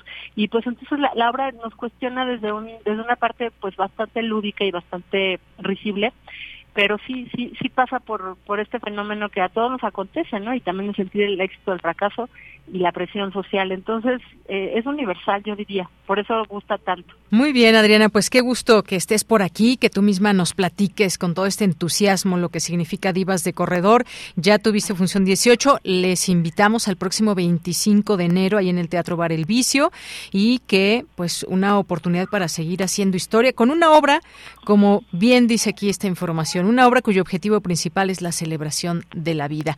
Adriana Moles, muchas gracias por estar aquí. Muchas gracias, Deyanira. Nos vemos en Teatro Bar El Vicio, Madrid 13, próximo 25, dos de representaciones. Gracias. A ti, hasta luego, un abrazo. muy bien, un abrazo fuerte, gracias. Bien, pues Adriana Moles, actriz, escritora, productora de este espectáculo Divas de Corredor. Continuamos. Colaboradores RU. Análisis con Javier Contreras. Bien, pues hoy andamos muy políticos, con enfoques ahí también interesantes en lo que ha sido esta fase de las precampañas. Y bueno, pues vamos a hablar de esta precandidatura de Movimiento Ciudadano que llegó tarde, llegó tarde después de lo que sucedió con Samuel García. Hablaremos de las de las precampañas del ASI y el aspirante y esta iniciativa del presidente para desaparecer órganos constitucionales autónomos. Y por supuesto, aquí en Refractario RU ya está listo eh, el maestro Javier Contreras, maestro en Derecho y es profesor de la eh, Facultad de Derecho de la UNAM y también allá en la FES Acatlán. ¿Cómo estás, eh, querido Javier? Buenas tardes. Hola, ¿qué tal, Deyanira? Muy buena tarde para ti y para todo nuestro amable auditorio en Prisma RU. Pues efectivamente, en estos eh, siguientes meses, iba a decir semanas, pero no serán meses, eh, comeremos, desayunaremos, cenaremos política, al menos hasta que acabe el periodo electoral. Ahora bien, con esto que nos adelantas, pues quisiera abundar en ello, esta precandidatura de Movimiento Ciudadano que íbamos a explorar la semana pasada, pero que ahora nos ha dado tiempo, pues de ahora este señor Jorge Álvarez Maínez.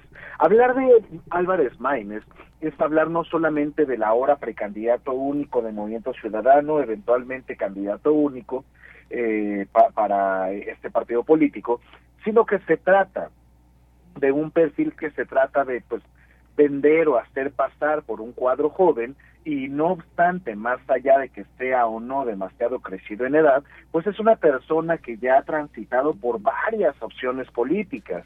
Este personaje ya pasó por el Partido de la Revolución Democrática, ahora que está en Movimiento Ciudadano, y pasó también siendo diputado local eh, por el Partido Revolucionario Institucional, es decir, esta vieja política de la cual él tanto critica, pues fue una vieja política que también le dio de comer en su momento.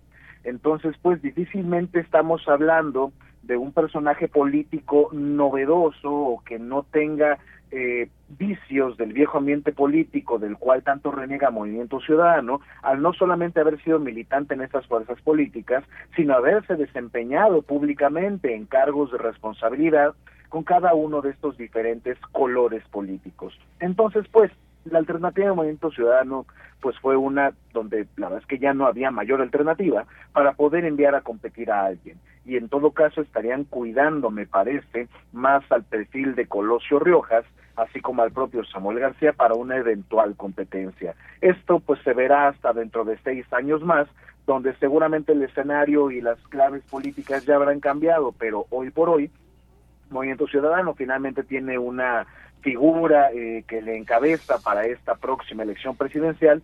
No obstante, sí me parece el eslabón más débil de esta cadena, el Movimiento Ciudadano, y también eventualmente la candidatura más frágil de las tres presentadas hasta el momento. Así es, Javier. Y bueno, paso a este cierre de precampañas, ya que pues hablabas de esta precandidatura de Movimiento Ciudadano, así que me centro ahora pues más en estas dos cierres de precampañas de las eh, de las precandidatas y cada una yo creo haciendo lo suyo, quitándonos más allá de cualquier simpatía de que este partido, el otro y demás, pero me parece que cada una haciendo haciendo lo suyo. Una por una parte, pues criticando esta eh, el al pues a lo que ella denomina una elección de estado que el presidente saque las manos y demás y me estoy refiriendo a la oposición con Xochitl Gálvez y por otra Claudia Sheinbaum que capitaliza pues todo lo que son los programas sociales la parte del humanismo habló de democracia en fin pues cómo cómo viste a estas eh, dos precandidatas en estos cierres me parece que los cierres de campaña de ambas fueron cierres de campaña para sus militancias exitosos. eh, pensando en principio en Claudia Sheinbaum, creo que es importante resaltar el cobijo por parte de las grandes figuras políticas de Morena y de su coalición.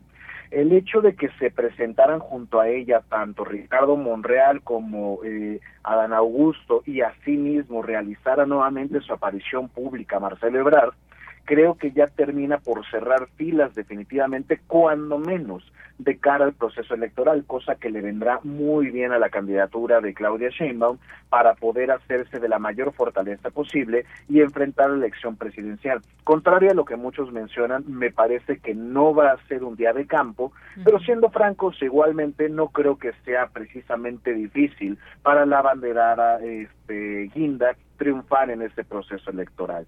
Ahora, pues, una cuestión muy importante que ya habíamos tocado también en este espacio informativo es que el presidente López Obrador mandó esta eh, este paquete de reformas al Congreso, eh, reformas constitucionales, que tranquilamente podrá ocupar Claudia Sheinbaum como un conjunto de propuestas de campaña para poder convencer al electorado. Entonces, una gran virtud que ha tenido Claudia Sheinbaum hasta ahora es, como tú bien mencionas, no solamente capitalizar el tema de programas sociales, sino también la discursiva, la narrativa del presidente López Obrador, sobre todo en tanto la figura esta del segundo piso de la cuarta transformación. Entonces tenemos un electorado que no parece rechazar del todo las acciones del actual gobierno y que parecen estar dispuestos a dar no tanto una segunda oportunidad, sino procurar una suerte de continuidad pero como ellos mismos han dicho, con cambio. Esto respecto de Sheinbaum. Ahora, hablando de Xochitl Galvez, creo que hay una intentona que me parece ridícula por parte de diferentes informadores y medios de comunicación, donde están hablando de equiparar el discurso de cierre de campaña de la candidata de la alianza opositora con discursos de Kennedy y de otros grandes políticos.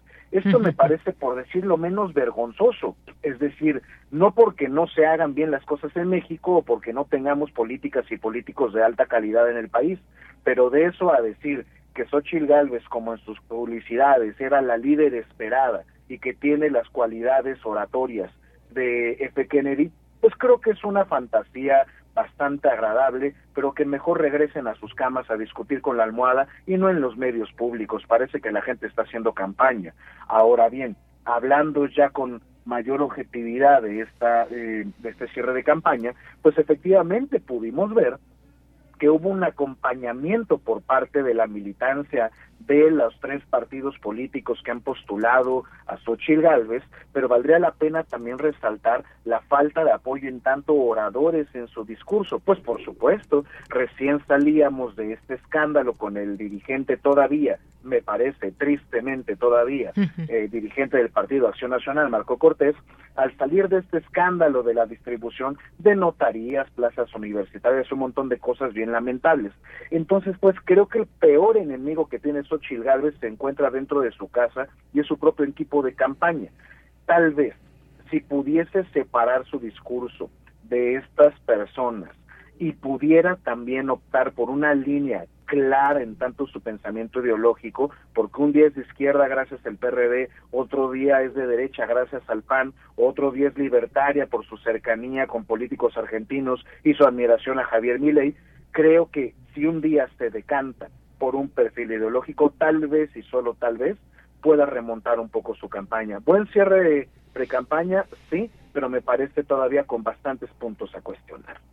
Bien, pues esto es solo, solamente un preámbulo de lo que serán las próximas campañas, que ya aquí habremos de discutirlo, de analizarlo. Será muy interesante todo esto que pase en cuanto a posibilidades y tantas temáticas que seguramente se, se abrirán para poder hablar de ello. Bueno, pues cerramos esta, esta semana con ese tema de una iniciativa del presidente López Obrador para desaparecer órganos constitucionales autónomos. Cuéntame qué te parece, Javier. Me parece en principio alarmante. A ver, pensemos en esto y que lo hemos tratado también en este espacio. Los órganos constitucionales autónomos en sus diversas eh, expresiones, como la CNDH, el Instituto Nacional Electoral, el propio Banco de México, el INEGI, etcétera, no solamente son órganos ni siquiera de gobierno, del Estado mexicano, sino que se trata de órganos especializados que nacieron en la historia moderna mexicana para cumplir con misiones específicas derivado justamente de la concentración de poder y de los abusos del gobierno en turno. Claro, hablamos de la época del partido hegemónico, tiene nombre y apellido, el revolucionario institucional. Podríamos decir que ahora la gente que cabeza el gobierno en el Estado mexicano, con esto me refiero a Morena y aliados, pueden tener una concepción de la ética distinta, y eso es fabuloso. El problema es que si existe un debilitamiento institucional y eventualmente regresan aquellos personajes al poder o cualquier persona que se les hace un tornillo y quiera concentrar poder realmente, nos encontraríamos frente a una fragilidad institucional tal que podrían volver esas épocas de abuso de poder. Es lo primero que tendríamos que tener en cuenta. Ahora, creo que el discurso del ciudadano presidente es engañoso, por decirlo menos, cuando se refiere a que la desaparición de estos diferentes órganos constitucionales autónomos tienen por objetivo eh, redirigir los recursos para su propuesta de reforma de pensiones. Hay que ser claros, ¿Es urgente esa reforma de pensiones? Por supuesto que sí. La gente merece esa justicia. Los trabajadores, los trabajadores merecen esa justicia social. Pero ¿por qué no pensar mejor en una reforma fiscal que le cobre dinero a esos zampones mm. que tienen estrategias fiscales para no pagar a la hacienda lo que deben pagar? Entonces, antes de debilitar al propio Estado mexicano, antes de fagocitar y cometer una especie de acto caníbal en tanto las propias instituciones del Estado, sería mejor voltear a ver a los bolsillos de aquellos que forman parte de su consejo asesor empresarial, que ya sabemos que existe desde el principio de sexenio, para decir, oiga usted, caballero, eh, camarada, pues mejor debería contribuir a la hacienda pública con lo que debe pagar debidamente y no con esas estrategias fiscales para que no le toquemos sus centavitos. Entonces, pues, querida Deyanira, creo que esta iniciativa es eh, peligrosa en tanto la narrativa, pero también siendo eh, científicos y sobre todo leyendo el panorama político, difícilmente van a prosperar. ¿Por qué?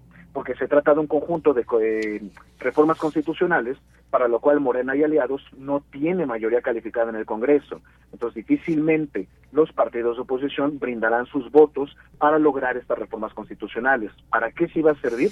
Como bandera de campaña, para poder anunciar que estamos enfrente de la elección de la transformación y alcanzar ese llamado plan C o volver a lo mismo y permitirle a esa vieja política que todo cambie o que nada cambie para seguir igual.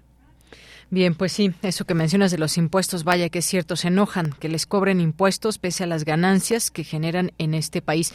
Javier Contreras, muchas gracias, nos escuchamos el siguiente viernes. Muchísimas gracias, Deyanire, para todo nuestro amable auditorio. Cuídense mucho y que tengan un estupendo fin de semana. Igualmente para ti. Hasta luego y nos vamos a Melomanía RU con Dulce Wet. Melomanía RU con Dulce Wet.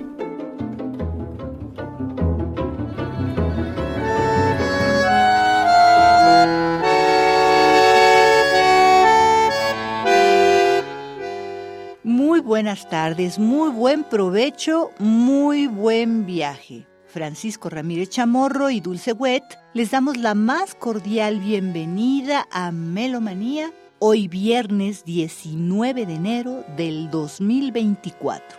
El pasado 14 de enero del 2024 se cumplieron 10 años sin el poeta, traductor y periodista argentino-mexicano Juan Gelman quien por su actividad periodística y política vivió exiliado muchos años y ganó numerosos premios tanto en Argentina, desde 1997 el Premio Nacional de Poesía, luego en el 2000 el Premio Juan Rulfo, en el 2004 el Premio Iberoamericano de Poesía Ramón López Velarde, en el 2005 los Premios Iberoamericano Pablo Neruda y Reina Sofía de Poesía y en el 2007 el Premio Cervantes.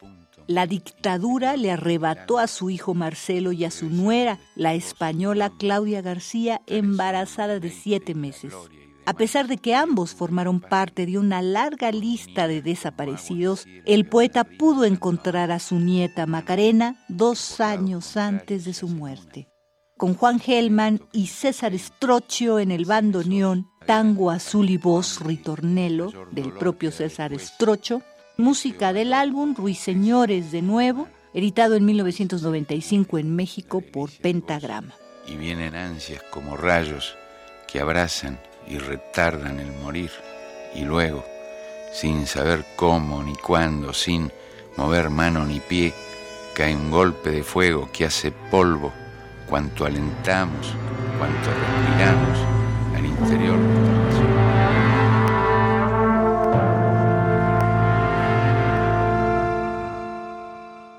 Hola, buenas tardes. Soy Marcela Rodríguez, compositora mexicana. Quiero invitarlos a mi próximo estreno que será mañana sábado y pasado mañana con la Filarmónica de la Ciudad en la Olinio Lizzi, en la Sala Silvestre de Vueltas, el sábado a las seis y el domingo a las doce y media. Es una obra que se llama Tríptico, es estreno mundial, pero no completamente. Les voy a contar por qué. El primer movimiento lo estrené con la UFUNAM, que fue un encargo para los 250 años de Beethoven. Entonces hice un umbral, una obra que se llama Umbral, que yo la pensé como umbral a la, una de las obras más famosas del mundo, que es la Quinta Sinfonía de Beethoven, como un preludio, digamos, porque nos encargaron hacer una obra que tuviera algo que ver con Beethoven. ¿Saben? Me dieron la Cuarta Sinfonía, como la Cuarta Sinfonía empieza muy reflexiva, pues así la empecé. Pero como me encargaron una obra muy cortita, nos dieron así como unos minutos, eh, preferí después del estreno, unirla a otra obra diferente con tres movimientos. Entonces el sentido de umbral poco cambió. El crítico son tres movimientos que están basados un poco en una observación de la vida del ser humano, digamos, del nacimiento, de la llegada a un mundo que no tenemos ni idea por dónde va, Después viene la reflexión, que es segundo movimiento, que se llama interior, y el tercer movimiento, que es la salida, digamos, cuando uno ya se va despidiendo de este mundo, o la muerte. Entonces el umbral para mí es mostrar la incertidumbre o la no incertidumbre, pero no saber que no sabemos nada. Cuando nacemos, cuando caemos en este mundo, que no tenemos ni idea qué es este planeta, qué es la Tierra, y vamos creciendo poco a poco a ciegas, y a veces, bueno, la familia nos ayuda a ir entendiendo, a veces no, pero estamos en una situación entre que uno nace y empieza a tener uso de razón que no sabemos que no sabemos nada. El segundo movimiento sería la vida interior, es como una reflexión con notas muy agudas, con muchas notas de las cuerdas también y mucha percusión. Y el tercer movimiento, que es la salida, pues es una obra también muy, muy dramática, que lleva muchísima percusión, que empieza con unos timbales solos, seguidos por percusiones, luego va en un crescendo brutal, con las cuerdas, con las maderas, y luego se unen los metales, luego los metales tienen unos solos, y termina en un tutti tremendo. Dura alrededor de 25 minutos, es una obra larga. Cada movimiento dura alrededor de 8 minutos. Mañana es el estreno mundial de este tríptico en el conjunto cultural Olinjo Litsi en la sala Silvestre de Vueltas con la Filarmónica de la Ciudad de México bajo la batuta de Scott Hughes. Los espero sábado a las 6 de la tarde o domingo a las 12 y media.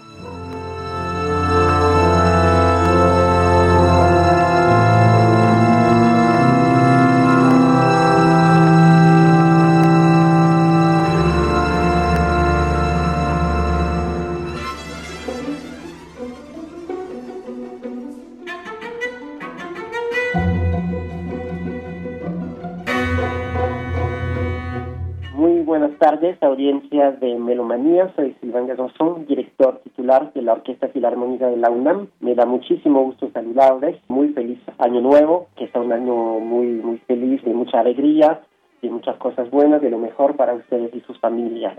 Vamos a presentar en este foco Pajares, entre enero y abril, el panorama musical clásico internacional. Vamos a viajar por varios países, varias partes del mundo, México, Japón, Hungría, Austria, Francia, va a ser como un mosaico de muchos países. Y en este primer programa específicamente, sábado a las 8 de la noche y el domingo a las 12, serán cuatro compositores de cuatro nacionalidades distintas. Una compositora inglesa que se llama Elizabeth McConchy, que vivió en el siglo XX, no se toca mucho su música, se trata de un nocturno para orquesta se basa más o menos en un poema de Samuel Coleridge Taylor, gran, gran poeta inglés. Aparece un extracto del poema en la primera página del score, se basa más o menos la pieza sobre el poema y nos cuenta, bueno, cosas típicamente inglesas acerca de, de, un marinero que está en el barco, en el mar y pasan muchísimas cosas. Es una pieza absolutamente genial. Luego vamos a tocar el primer concierto para violín de Henryk Wieniawski, compositor polaco, del siglo XIX, que nos tocara el concertino mismo de la orquesta, que es Sebastián Cuapis, llena de romanticismo, de virtuosismo, muy difícil para el violín, y entonces va a ser un gran evento escuchar a nuestro querido concertino Sebastián Cuapis. Y después de la pausa serán dos piezas, una de un compositor bien conocido aquí, mexicano, que es Silvestre Revueltas, es basada en una película y se hizo como una suite en dos movimientos una música absolutamente también genial y la van a disfrutar mucho. Y terminaremos con una última nacionalidad, nada menos que el gran Sibelius, gran compositor finlandés, que vivió a finales del siglo XIX y sobre todo en la primera parte del siglo XX, un gran, gran compositor y de él vamos a escuchar su séptima, la última sinfonía que compuso en los años 1924-25, justamente antes de dejar de componer música, porque el caso de Sibelius es muy especial, dejó de componer durante 32 años, o sea, un silencio de 32 años para un compositor es una cosa bastante fuerte. Va a ser también un gran, gran evento poder disfrutar, escuchar esta música. Les invito a todas y todos este fin de semana, sábado a las 8, domingo a las 12, aquí en la sala Nezahualcóyotl, con la Orquesta Filarmónica de la UNAM, Sebastián Cuapis como violinista solista, vengan todas y todos y de nuevo muy feliz año a todos y a todas. Gracias.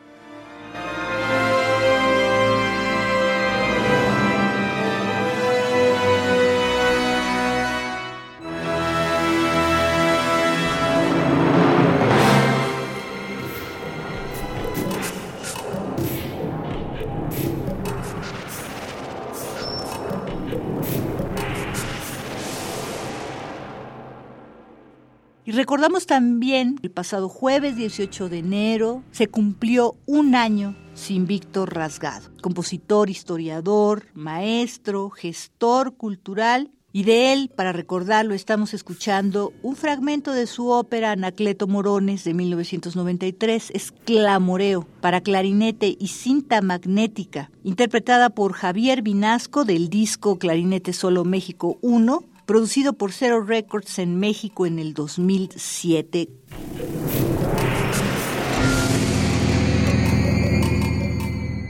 Y hasta aquí, Melomanía de hoy 19 de enero del 2024. Francisco Ramírez Chamorro y Dulce Wet agradecemos enormemente su atención y sintonía y los invitamos a acercarse a los programas artísticos de las distintas orquestas que empiezan su actividad musical este fin de semana. Muy buen descanso y hasta la próxima.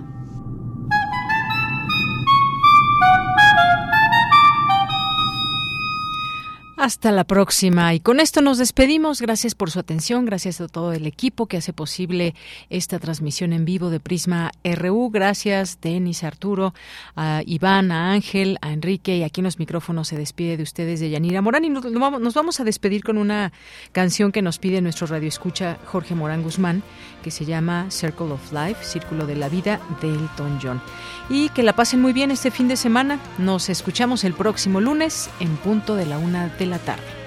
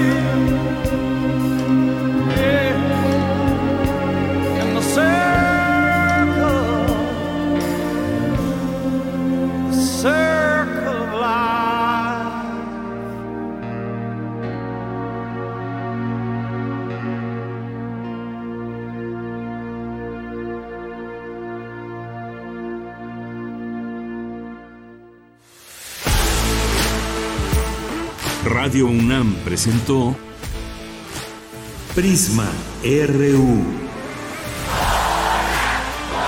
Una mirada universitaria sobre los acontecimientos actuales. Prisma RU. Relatamos al mundo.